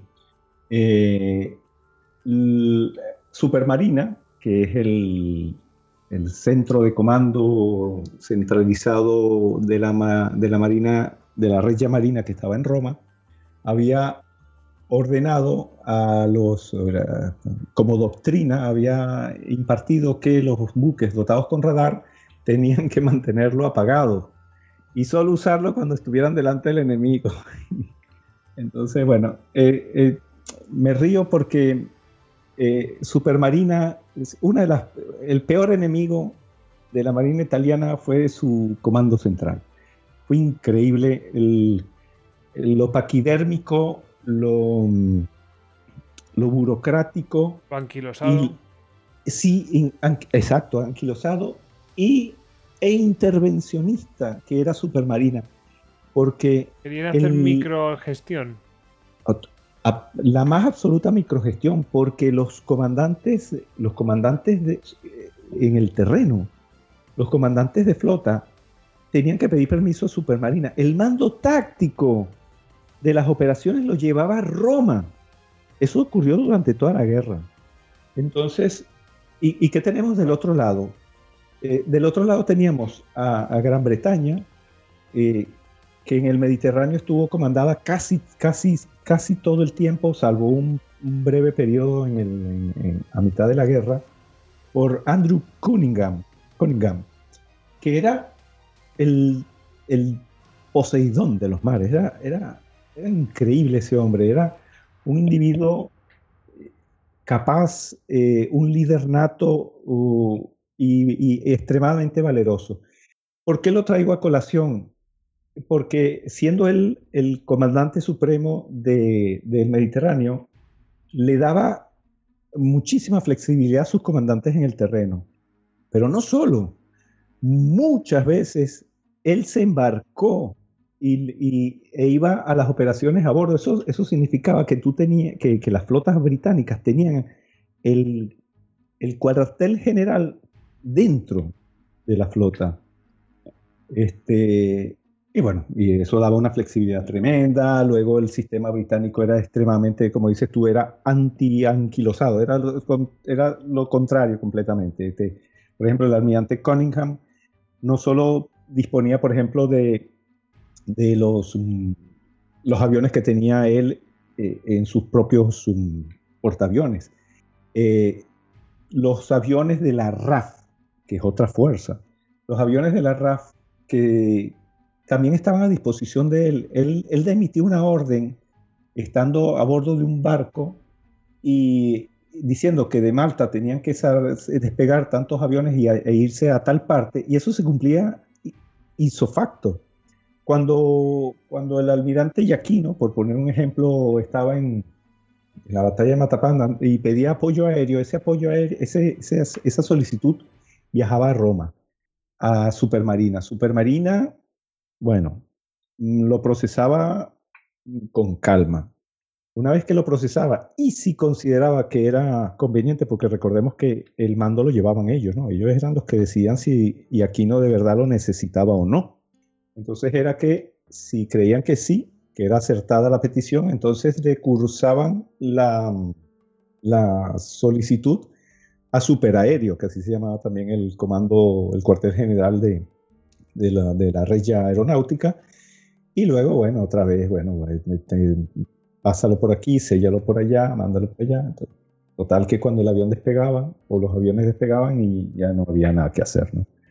Eh, y, bueno, y aquí tenemos, y, regresando, entonces tenemos que eh, Supermarina le decía a los comandantes de buques que tenían radar embarcado que, que, no, que los tenían que mantener apagados y, y solo lo podían encender cuando mm, estuvieran en combate. Eh, Ernesto Pellegrini, el capitán de navío, como sabía que tres días antes había una MTB, había hundido al U-561 por ahí por donde él estaba navegando, le dijo, mira, ¿saben qué? Pues no, eh, se, eh, se, enciende el radar y listo. Entonces lo encendió lo, y, se dirigió hacia el estrecho de Mesina. Cuando estaba a 10 kilómetros de, del, estrecho, a las 2 de la madrugada del 17 de julio de 1943, el radar detectó cuatro pequeños contactos. Eh, lo primero que pensaron en el puente del Scipione africano era que se trataban de los, mm, de los traguetos, mm, los, los ferries o, lanchas de transporte que estaban sacando a las tropas de, Sicilia y llevándolas a Calabria, ¿no? hacia, tierra firme, a la punta de la bota.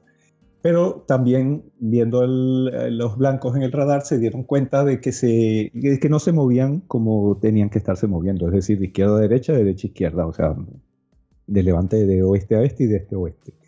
Se movían de manera distinta. Eso los hizo sospechar a las 2 y 13 eh, de, se emitió el zafarrancho, se dio la orden de zafarrancho de combate y el, y se, y la, el telégrafo de órdenes se pasó a máquinas avante media.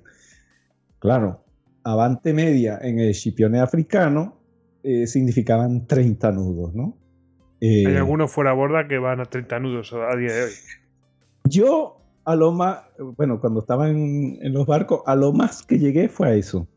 29, 30, no sé si alguna vez llegué a, a navegar a 31, no me acuerdo. 30 sí, pero, y era un espectáculo.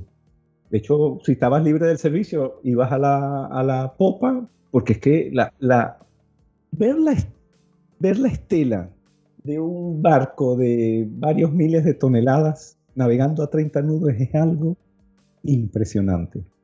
Eh, pero bueno, el Scipione africano, él iba tranquilo, él iba a, a media máquina, 30 nudos.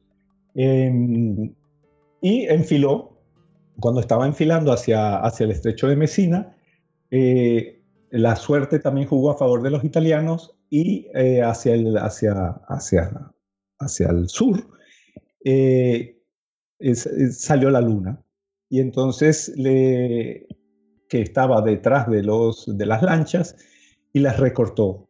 Que lo que permitiéndole a, lo- a a la, a la dotación del puente del Scipione africano confirmar que lo que, lo que, lo que habían visto en el radar eran eh, lanchas enemigas. Eh, que estas lanchas se encontraban eh, al Pairo frente a, frente, a, frente a la costa calabrese. ¿no? Estaban ahí esperando que, que- que llegara algún enemigo para, para hundirlo. ¿no? Eh, claro, entre que ellas estaban al Pairo, mm, el norte estaba oscuro, porque la luna estaba, la, la- zona de mar clara estaba hacia el sur, el norte estaba oscuro. Eh, el, estrecho de Messina son dos lenguas de mar que, se, que van una hacia la otra, ¿no? Entonces, hasta que no, hasta que no libras completamente, hasta que no pasas el estrecho, no estás oculto. Si vas navegando, estás, digamos que con una costa adelante y una costa atrás. Entonces, el Scipione africano estaba en una zona oscura, eh, navegando obviamente en Safrancho de combate completamente oscurecido y digamos que con tierra tanto por delante como por detrás. Cuando las MTB se dieron cuenta de que el Scipione africano estaba por ahí, era porque lo tenían encima. El Scipione las pilló completamente desprevenidas. Eh, los británicos reaccionaron rápidamente porque bueno, estaban al pairo pero no estaban ni durmiendo ni nada, estaban atentos a esperando a que pasara algo.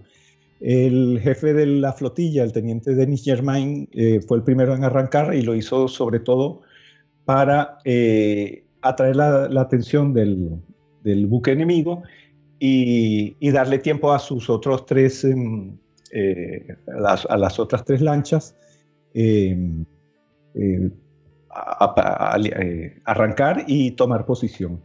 Las lanchas eran, eh, la 300, eran la 260, la 313, la 315 y la 316, que por la disposición táctica del momento eh, quedaron dos por la aleta de babor del Scipione africano y dos por la aleta de estribor del Scipione. ¿no? Eh, el comandante Pellegrini eh, ordenó rumbo 220, que era el rumbo que le permitiría estar el, menos, el menor tiempo posible en el, en el estrecho. Y, y luego de ordenar el, el 220, eh, ordenó también máquinas avante todas. Y, y bueno, ya ese navío empezó a navegar a todo lo que daba. Eh, al mismo tiempo los cañones de las cuatro torretas de, de, a, bordo de 135 milímetros comenzaron a disparar eh, con una cadencia y una precisión que asombró inclusive al mismo comandante del buque. Eh, lo hicieron de manera muy bien, eh, eh, con, con, con una gran profesionalidad. Y mientras eso ocurría, es decir, en pocas palabras, el Scipione africano se estaba abriendo paso a la carrera y a cañonazo limpio, el, la, la, lancha 313 logró alcanzar la posición de disparo. De disparo. Tenemos que recordar que la mejor posición de disparo de un torpedo es perpendicular a un costado del buque, ¿no? porque si lo lanzas de manera muy inclinada puede rebotar, o sea, mm, raspa el, casco y, y, se pierde eh, en el mar. Entonces, el primero en alcanzar la, la posición de disparo fue la lancha 313. Eh, disparó los, dos torpedos que tenía preparados y justo en ese mismo momento un cañonazo del, del africano eh, eh, cayó muy cerca y una lluvia de, esquirlas barrió la, cubierta de la 313, hiriendo al comandante del navío, hiriéndolo en una pierna mm, de manera no grave, pero sí pilló de lleno al, al comandante del segundo que quedó vivo, pero herido de muerte. Eh, por estribor, la, prácticamente al mismo tiempo, la, eh, pero por el otro lado, por estribor, la 315 también alcanzó su posición de tiro y lanzó dos torpedazos. Eso quiere decir que a un, mismo momento, cuatro torpedos cruzados, dos por un lado, dos por un costado y dos por el otro, fueron contra el Escipione africano, pero mm, la dinámica, la velocidad y, bueno, y los nervios y el caos de la batalla eh, hicieron que ninguno de los cuatro torpedos eh, chocara contra el Escipione africano. Eh, un minuto después, eh, eh, la, lancha 316 fue alcanzada por, de lleno por una salva doble de, 135 milímetros. A, bordo comenzó, no fue instantáneo, a bordo la, la siempre presente cadena de acontecimientos catastróficos se fue desarrollando y cuando el buque, la lancha estaba a 45 metros del Scipione, estalló eh, de manera catastrófica, ya la usé esa palabra, fue una explosión horrorosa. Tanto es así que eh, uno de los motores cayó sobre la cubierta del, del Scipione, de lo cerca y de lo fuerte que fue la detonación. ¿Qué dices? Qué fuerte. Sí. O sea que es que de película, o sea, te, llueven los trozos del barco que acabas de destruir, ¿no?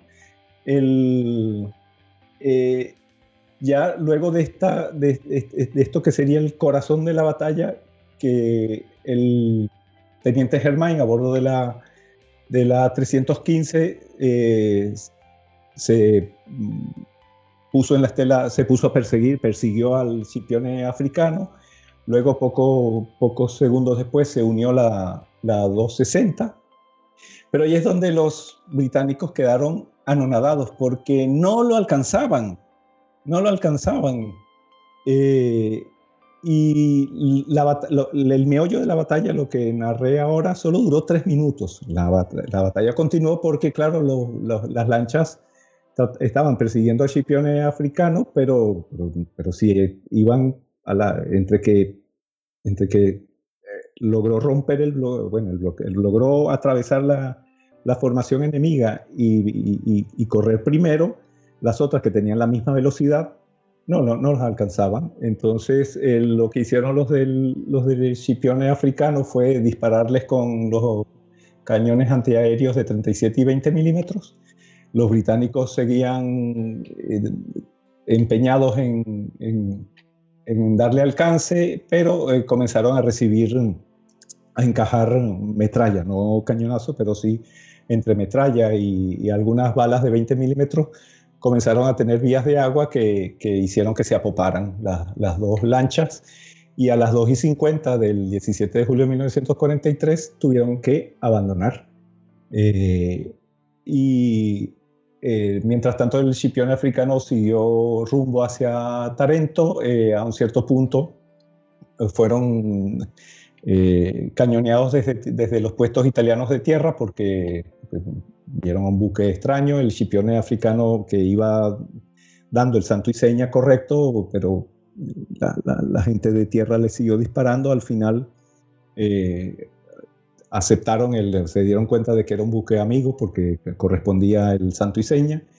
Y, ya sin ninguna otra novedad, eh, a las 10 de la mañana de, ese 17 de julio llegaron a Tarento eh, para desarrollar la misión. su misión era crear campos minados rápidos de noche, o sea, desplegar campos minados en el mar Jónico.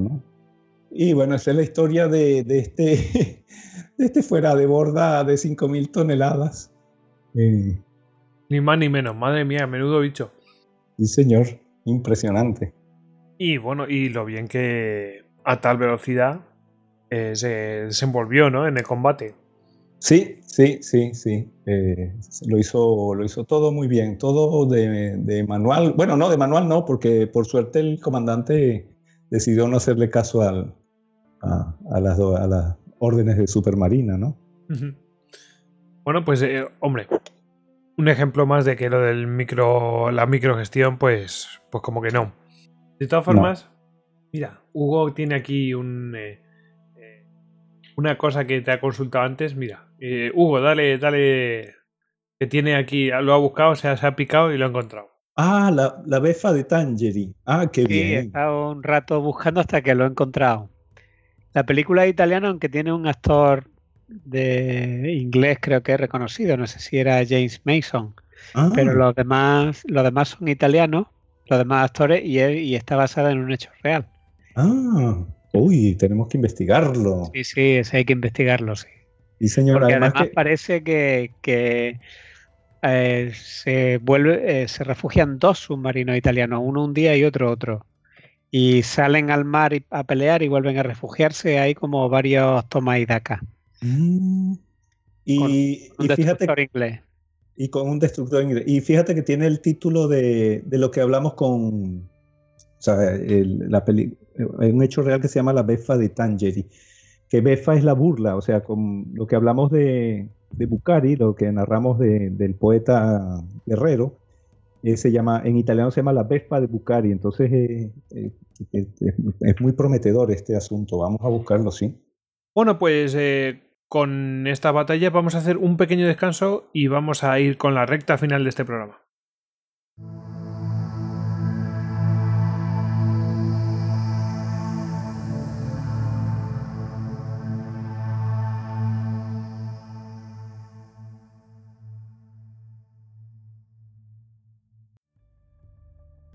Entraste en istocast.com y descargaste todos nuestros podcasts de historia. Le contaste nuestras batallitas a tu reina. Nos compartiste con tus amigos y nos escuchas en insomnio hasta la muerte.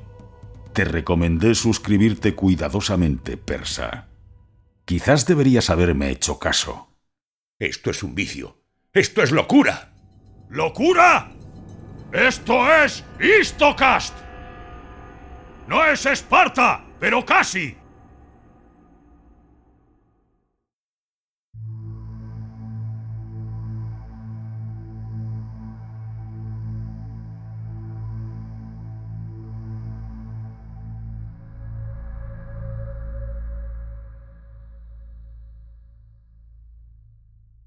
Bueno, ya estamos de vuelta de, este descanso y vamos a ir a tope ya, pues eh, como el, el Scipione africano, vamos a ir a, a toda máquina, avanti toda.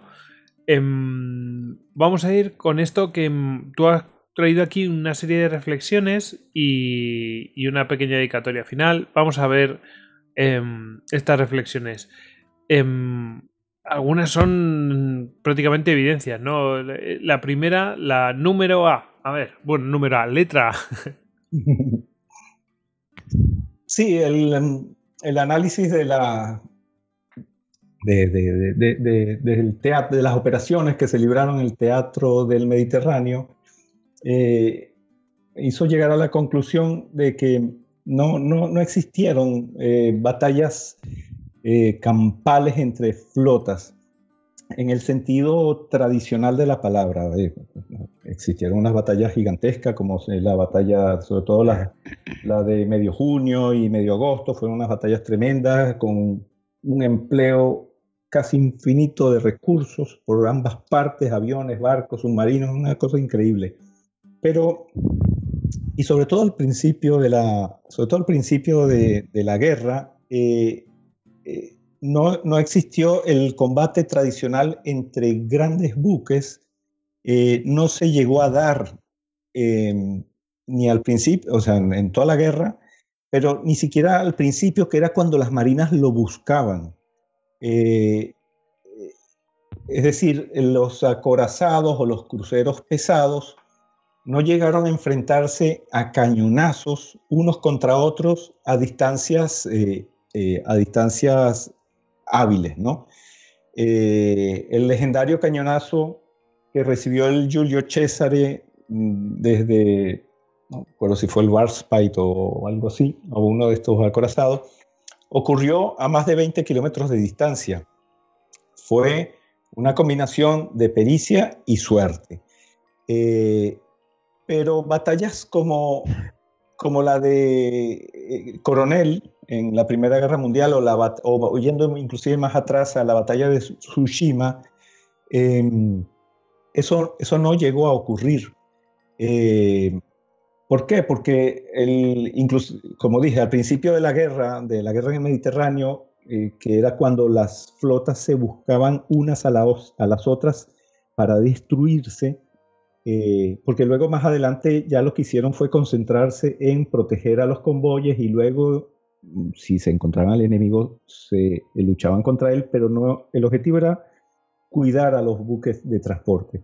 Pero al principio, en 1940 y, y principios de, o sea, en la segunda mitad de 1940 y principios de 1941, las flotas fueron, las dos flotas fueron muy activas en buscarse para cañonearse.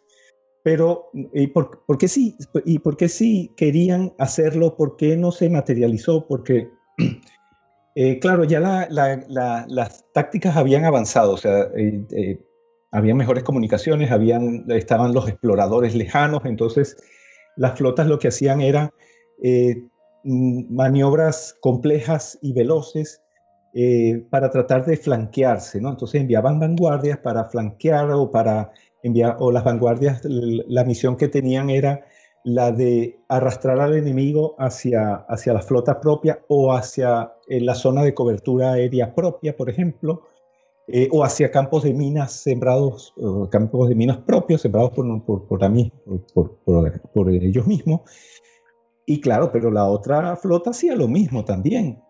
Entonces era un juego, era, era un, corre que te pillo, eh, en, el que, en el que, bueno, sí, las, las, flotas se llegaban a acercar, pero se llegaban a acercar el grueso, lo que eran el corazón de las flotas, pues los acorazados y los, y los cruceros pesados, eh, se llegaban a, ver, pero a distancias, a distancias en las que el tiro naval no era eh, controlable, ¿no? Porque un cañonazo te puede llegar a, a 25 millas, casi 30, pero, pero eso ya, ya no sé, el, el, control de tiro naval en la Segunda Guerra Mundial, que era muy sofisticado, eh, básicamente óptico, eh, era en distancias inferiores a 20, ¿no? Entonces eso es, es interesante. Claro, eso no quiere decir que no hayan habido cañonazos mm, de grueso calibre entre buques grandes, pero ocurrieron en condiciones muy particulares. Em, eh, el, ejemplo más, más conocido es el, de Matapán, o sea, en Matapán, crucero, una flotilla de una flotilla de cruceros pesados italianos fue destruida a cañonazo limpio por acorazados. A una distancia, estamos hablando de distancias de dos kilómetros, pero, pero en realidad no fue una batalla, fue una ejecución, eh, porque fue una trampa. Los italianos no supieron nunca que estaban rodeados por los, por los acorazados y por los cruceros y por los destructores eh, británicos, ¿no? Entonces, eh, eso es interesante.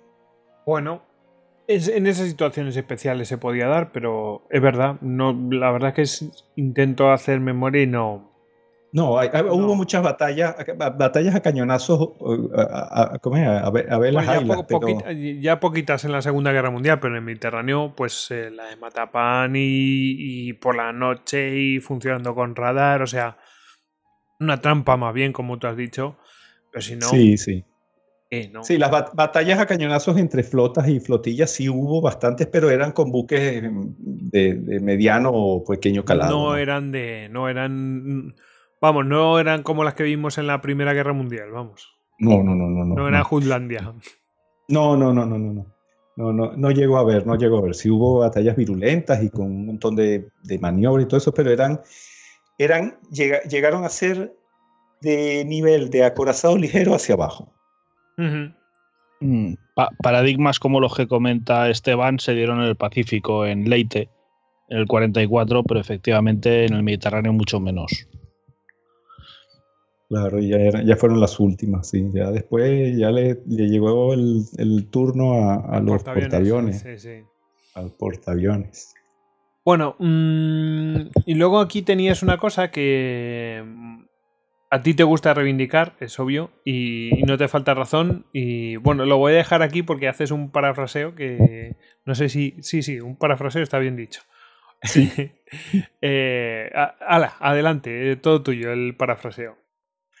Eh, el parafraseando a María Elvira Roca Barea, eh, yo titulé esta reflexión como italianofobia y leyenda negra, ¿no? Porque eh, eh, sí, es como dices tú, ¿no? Yo, hombre, el libro no trata de esto ni mucho menos, ¿no? Eh, simplemente ya una reflexión y, un poco de, lo que yo hago en, mi podcast, de arrojar luz, bueno, los hechos están, ¿no? Los hechos están, están ahí y, lo que pasa es que nos han llegado a, nosotros, a los castellano parlantes sobre todo, nos han llegado iluminados con el filtro que los eh, anglosajones y los alemanes han querido.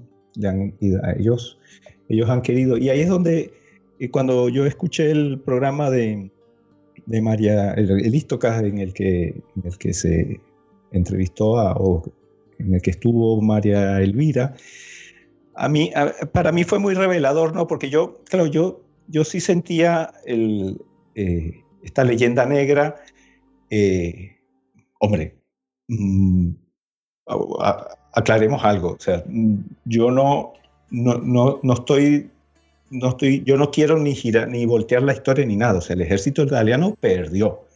Eh, cuando se rendían, se rendían en masa y se rendían con una sonrisa de oreja a oreja y todo eso es cierto. Eh, pero de ahí a que, a que ya toda la actuación italiana en la Segunda Guerra Mundial o en las guerras anteriores inclusive, porque la cosa se extiende, eh, sea que ellos lo único que estaban pendientes era de cocinar pasta, de cantar tarantelas y de huir nada más sonara el primer disparo, eh, hombre, ahí, hay, ya hay un trecho, ¿no?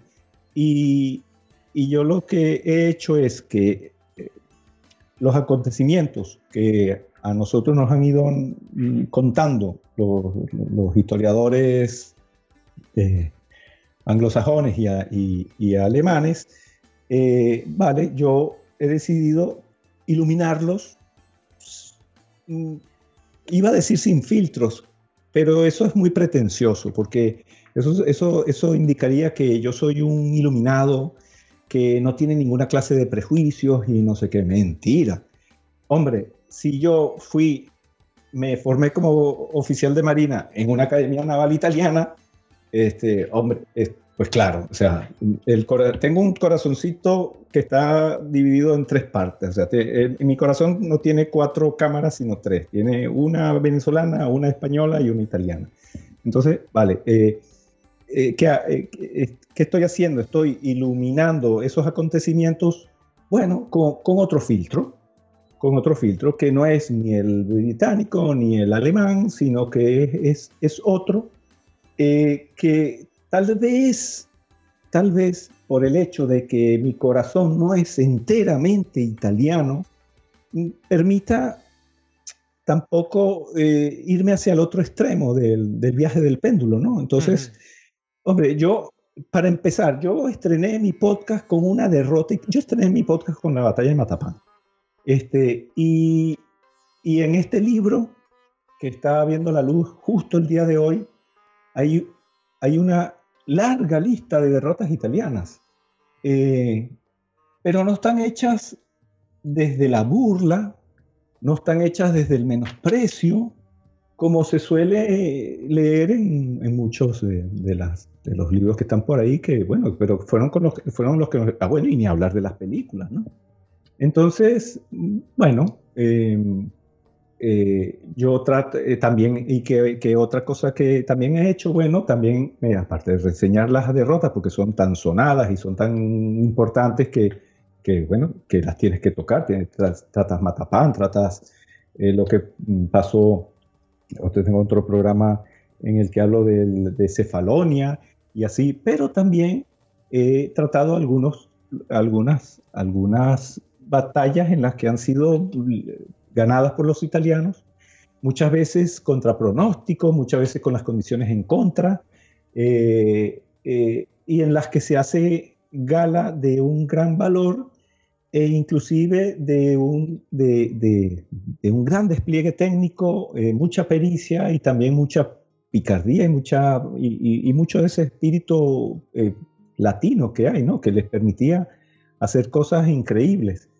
Eh, por poner un ejemplo, yo traté la, la, última batalla, el, el, programa se llama La última batalla de, caballería, en la que traté una batalla de, un regimiento de caballería en, en, la Unión Soviética, cuando los italianos fueron a invadir allá la Unión Soviética, bueno, fueron acompañando a los, a los alemanes, eh, y, y en el marco de una derrota espantosa que sufrió el ejército italiano allá, porque la derrota que sufrió Italia, el, el Armir, la Armada italiana en Rusia, eh, fue eh, horrible.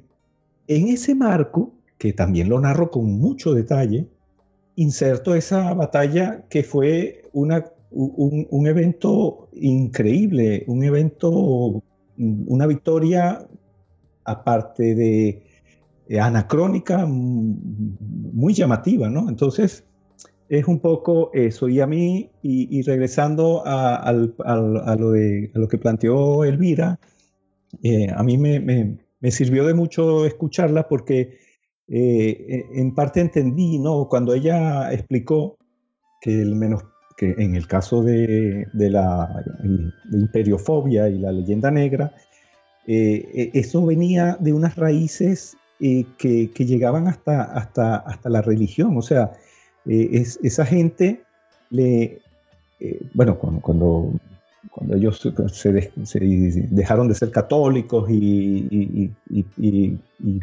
el conflicto político con España lo derivaron hacia el plano eh, católico y todas esas cosas, pero a mí me impresionó que en la actualidad educan a, los hijos diciéndoles que ellos son, bueno, que sean anglicanos o son calvinistas o lo que sean, porque se separaron de esos, de esos católicos atrasados y cavernícolas y no sé qué, ¿no? Entonces yo dije, ostras, es que tal vez por ahí sea eh, el, esté el origen de, esto, ¿no? O sea, lo que nos aplicaron a nosotros los españoles, por una parte, también se, se la han, esa misma gente se la ha aplicado a los italianos, en, en este caso concreto de la Segunda Guerra Mundial, y, bueno, y le, sirvió también para muchas veces excusar sus propias incapacidades, ¿no? Cuando, cuando en el norte de África, cuando no, no, importaba lo que pasara, si la batalla, la batalla se ganaba, se ganaba por, porque era gracias a, Alemania, y si se perdía era por culpa de los italianos. Tanto es así que una de las batallas que están narradas aquí en el libro, el, el, el desembarco de todo el, el intento de, desembarco en Tobruk, que está en la parte de los desembarcos anfibios, esa batalla la, ganaron, la ganó Italia, Italia defendió Tobruk y lo hizo sola. Y, y, lo, y lo ganó contra todo pronóstico, porque el, despliegue británico fue eh, monumental. Eh, los defensores italianos eran, aparte de ser cuatro gatos, eran personal de retaguardia. Eran la mayoría, mucho, o no la mayoría, pero muchos de ellos eran oficinistas, mecánicos, cocineros y ese tipo de cosas. Y después de una batalla eh, tremenda, compleja, con una gran cantidad de, de acontecimientos, los italianos la ganaron. En Roma, o sea, cuando se ganó la batalla, Roma pensaba que se había ganado porque, porque el pequeño contingente, los cuatro alemanes que estaban en Tobruk, la habían, eh, eh, eh, la habían ganado. O sea, hasta ese punto estaba ya también la, la, falta de amor propio mezclado con, el, con la propaganda que hacían británicos y alemanes entonces es algo, es algo tremendo, ¿no? Entonces, por eso es que quería traer a colación lo de, lo de María Elvira Roca. No, no, hombre. Y, y lo que has dicho tú, que, oye, mira, esto se han escrito, yo no vengo a reescribir nada ni nada, esto es simplemente poner otro foco y luego que la gente se construye su propio puzzle. Si es que no hay más, ¿sabes? Es decir, bueno, pues ocurrió esto, ocurrió esto y también esto, esto y esto. Eh, y además lo haces desde, pues, eh, con bastante respeto. Entonces, ¿qué más quieres, no? Bueno. Eh, yo, añadiendo a lo que decía Esteban, recalcaría el valor que había que tener para lanzarse al combate en un carro de combate italiano mm. eh, contra los carros británicos o, americanos, ¿no? Sí. Que, si queremos establecer una comparativa. Sí, sí, desde, eh, y, o en un o, en un o en un torpedero de 600 toneladas, porque otra de las batallas que están en el libro, a un cierto punto, eh, una flota eh, de cuatro, creo que eran cuatro cruceros ligeros acompañados por dos o tres eh, destructores, persigue de noche y, va destruyendo uno por uno a los escoltas, bueno, destruyendo o deshabilitando a los escoltas y luego se da la tarea de ir destruyendo a los a los, eh, a los buques de transporte y, y, a un cierto punto los, los británicos iban como, como, unos tiburones, iban uno detrás de otro cañoneando tranquilamente, impasiblemente, con, con metódicamente. Y a un cierto punto la cinemática de la, de la batalla, cuando unos, creo que uno o dos de los transportes estaba huyendo, el, el, el, el Clio, el Clio, el, el Clio era un destructor, eran destructores que habían sido rebajados a torpederos, porque eran destructores de menos de mil toneladas, pero este era aún más pequeño, este tenía 600 toneladas. A un cierto punto el Clio se interpuso entre, los, mm, entre los mercantes que estaban escapando y la columna, y la columna británica, como diciendo, pues no pasáis. Claro, eh, eran 600 toneladas contra casi 20.000 toneladas, sumando todo la columna británica, ¿no? Y ahí, se puso. los, británicos lo, los británicos lo apartaron diciendo, sale de aquí. Es que yo creo que, así como cuando eh, un niño pequeñito le quiere dar puños a un niño grande y el niño grande le coge la cabeza y lo aparta así porque el niño da puños así, pues lo mismo pero es lo que, lo que dices tú, Javi, o sea, es el, el equivalente en la mar de, de ese tanque de, de, tres toneladas, ¿no? O sea, lo mismo, ¿no? Pero lo hacían, lo hacían. La parte del coraje que hemos dicho antes, ¿no? Sí, sí. Eso es. Y, y bueno, mmm, no sé, yo creo que a lo mejor ya lo has medio dicho, ¿no? Pero la, el, el, tercero es una pregunta, ¿no? ¿Qué quisiste transmitir al lector? Eh, sí, el, eh, yo en, esta, en esta mm, tarea de, porque al final vosotros, mm, he visto Cazafarrancho y todos nuestros colegas de todos los programas que hay, que cada vez hay más y me alegra muchísimo que así sea. Eh, este, esta tarea de divulgación de la historia, en mi caso particular, yo, yo, yo quiero que, o sea, el lector, o sea, el oyente, eh, se, meta, se meta en la piel de, aquellos que vivieron los acontecimientos que narro. ¿no? Eh, algunas veces, como en el caso de la novela, lo puedo hacer recurriendo a la, a la ficción, pero claro, esto es una ficción que ocurrió, o sea, es una novela que tiene un, un desarrollo eh, de, su trama en la Inglaterra amenazada de 1940-1941, y, y, ahí yo hice, quise y parece que lo logré por los comentarios que hay por ahí, de que el lector se metiera en la piel, sea hombre o mujer, porque para eso hay varios personajes, se metiera en la piel de, de, de, los que estaban ahí en Londres o, o, en un aeródromo para que, para que experimentaran eh, y aprendieran y a la vez experimentaran lo que, lo que vivía esa gente. Y en el caso de este libro también mm, eh, me movió como un deseo de, de, que el lector tuviera como una especie de, de experiencia, eh, casi como que si se convirtiera en un joven oficial de recién salido de una academia naval mediterránea, fuera la que fuera, o bueno, europea, y le tocara luchar en el, en el, en el Mediterráneo, ¿no? En el mar Mediterráneo. Y, y bueno, ese es, un poco lo, lo, que, lo, que, lo que quiero transmitir, ¿no? O sea, quiero transmitir conocimientos, pero también sensaciones. es eso, ¿no? Un poco místico el asunto, pero bueno. No, hombre, empatizar con lo que, con lo que hicieron. Si no empatizamos, mm, como dicen, que no, no tenemos habilidades sociales. Yo creo que es muy lógico empatizar con lo que vivieron aquellos. Mm. Eh, y bueno, eh, ahí está, pues eso, eh, tu labor para, para que la gente se meta en la piel de esa gente, ¿no? Sí, sí. De hecho, además se lo vas a dedicar a alguien, ¿no? Eh, sí, hablando de eso, eh, el libro se lo dediqué a mis compañeros de, la, de promoción, a, mis compañeros de promoción de la Academia Naval eh, de Livorno, que son mis amigos, con ellos conviví cuatro años, desde 1982 a 1986. pertenecemos al curso Reiter y, bueno, y le dediqué el, libro a ellos. Eh, y, hombre, todos sabemos que esas relaciones que se forman en, el ámbito militar perduran, ¿no? Y, por suerte, eh, salvo un periodo cuando estaba en Venezuela, eh, llegué así a perder contacto, pero ya desde hace mucho tiempo lo, lo volví a retomar y, y el año pasado estuve en Nápoles en uno de los encuentros que se hacen, en un encuentro que, periódicamente se hacen y, bueno, y, es como que si el tiempo no hubiera pasado, pues nada, eso es.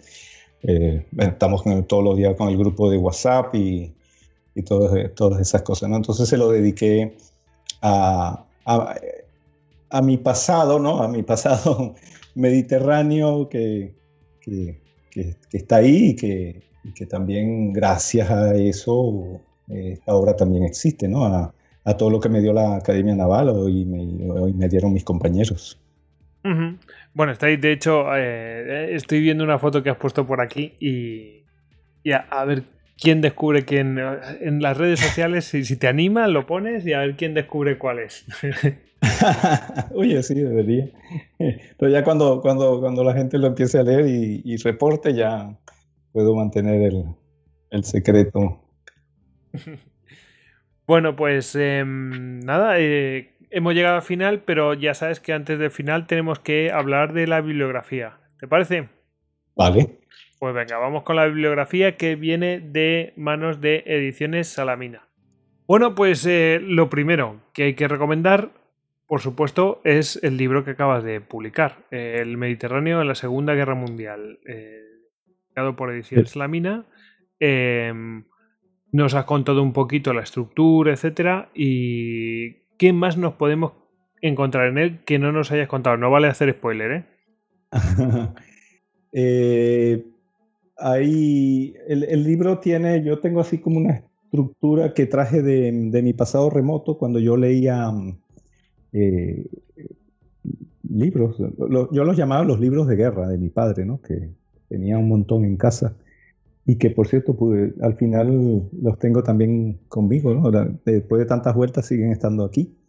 Y, el, libro tiene eh, una serie, tiene en cada capítulo hay varios, varios, eh, eh, yo los llamo los cuadros grises, pero, pero es porque son unos, son unas páginas que tienen un marco distinto, tienen un fondo y son como unos incisos que se pueden leer sueltos. Eh, son como unos artículos aparte relacionados con el capítulo en cuestión, pero que tratan otro tema, ¿no? Entonces eh, tú puedes coger el libro, lo vas hojeando y de repente ves uno de esos cuadros o incisos y lo lees.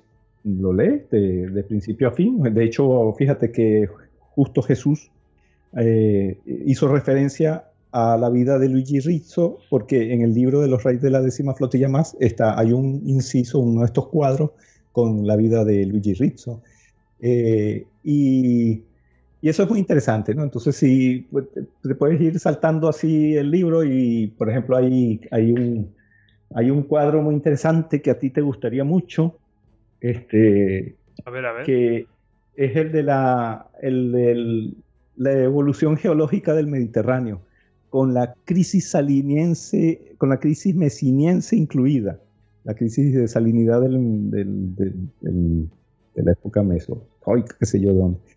Entonces, este, eh, eso es interesantísimo eh, y, hombre, y tiene relación, por ejemplo, vamos a ir rapidito ahí a hacer este, este, este, este, este ¿cómo se llama? El bis, el bis del, del concierto. El, el, Mediterráneo, en ese, en ese inciso explico cómo se formó el Mediterráneo, cómo se formó geológicamente, o sea, cuando la Tierra, eh, eh, casi, casi poco tiempo después de Pangea, los continentes todavía se estaban ahí medio moviendo, formándose, había un mar gigantesco, las tierras se fueron emergiendo y en ciertos puntos, ¡pum!, se creó un mar, que era eh, el Mediterráneo, no con la forma que tiene actualmente, pero bastante parecida.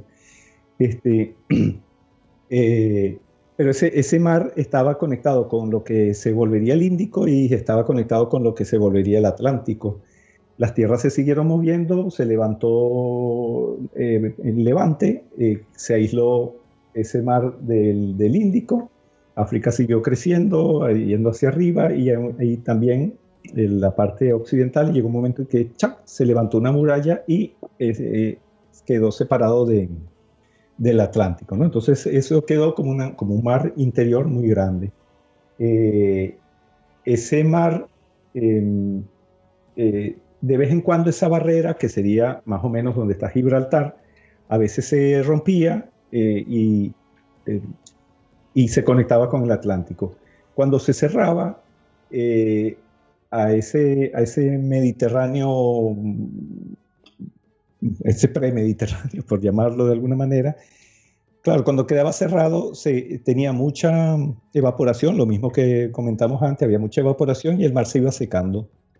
Eh, y cuando la barrera se abría, eh, se volvía a llenar, ¿no? Este, estas, estas continuas eh, desecaciones ahí y, y, y llenados le fue quitando mucha sal al, al, mar en general. Y entonces eh, eso, lo, eso, eso lo llaman la crisis mesiniense, creo que es, que es un periodo de la, de la época en la que el, el, mar le bajó mucho la salinidad y fue por esa especie de, de, filtrado de, de, extracción natural aleatoria de sal, ¿no?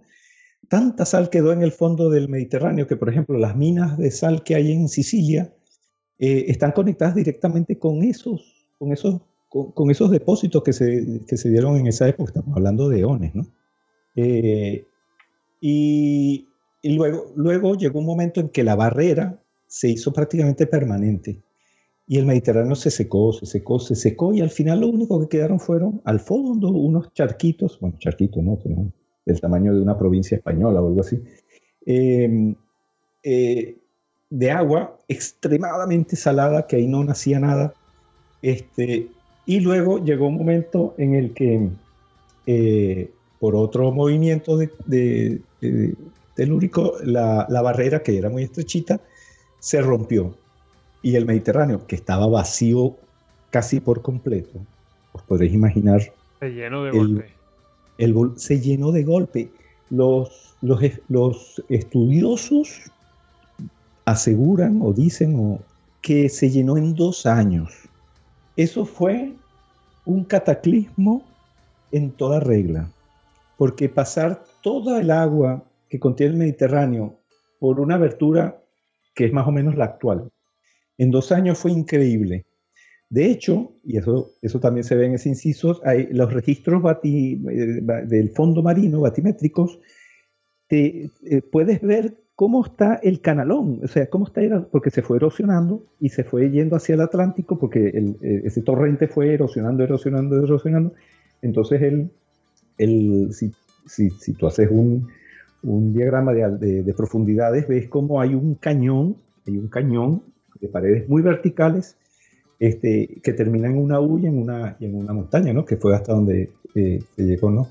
Entonces, eh, y eso porque está puesto en el libro, se, podrá preguntar a alguno, porque dio la configuración del, del estrecho de Gibraltar.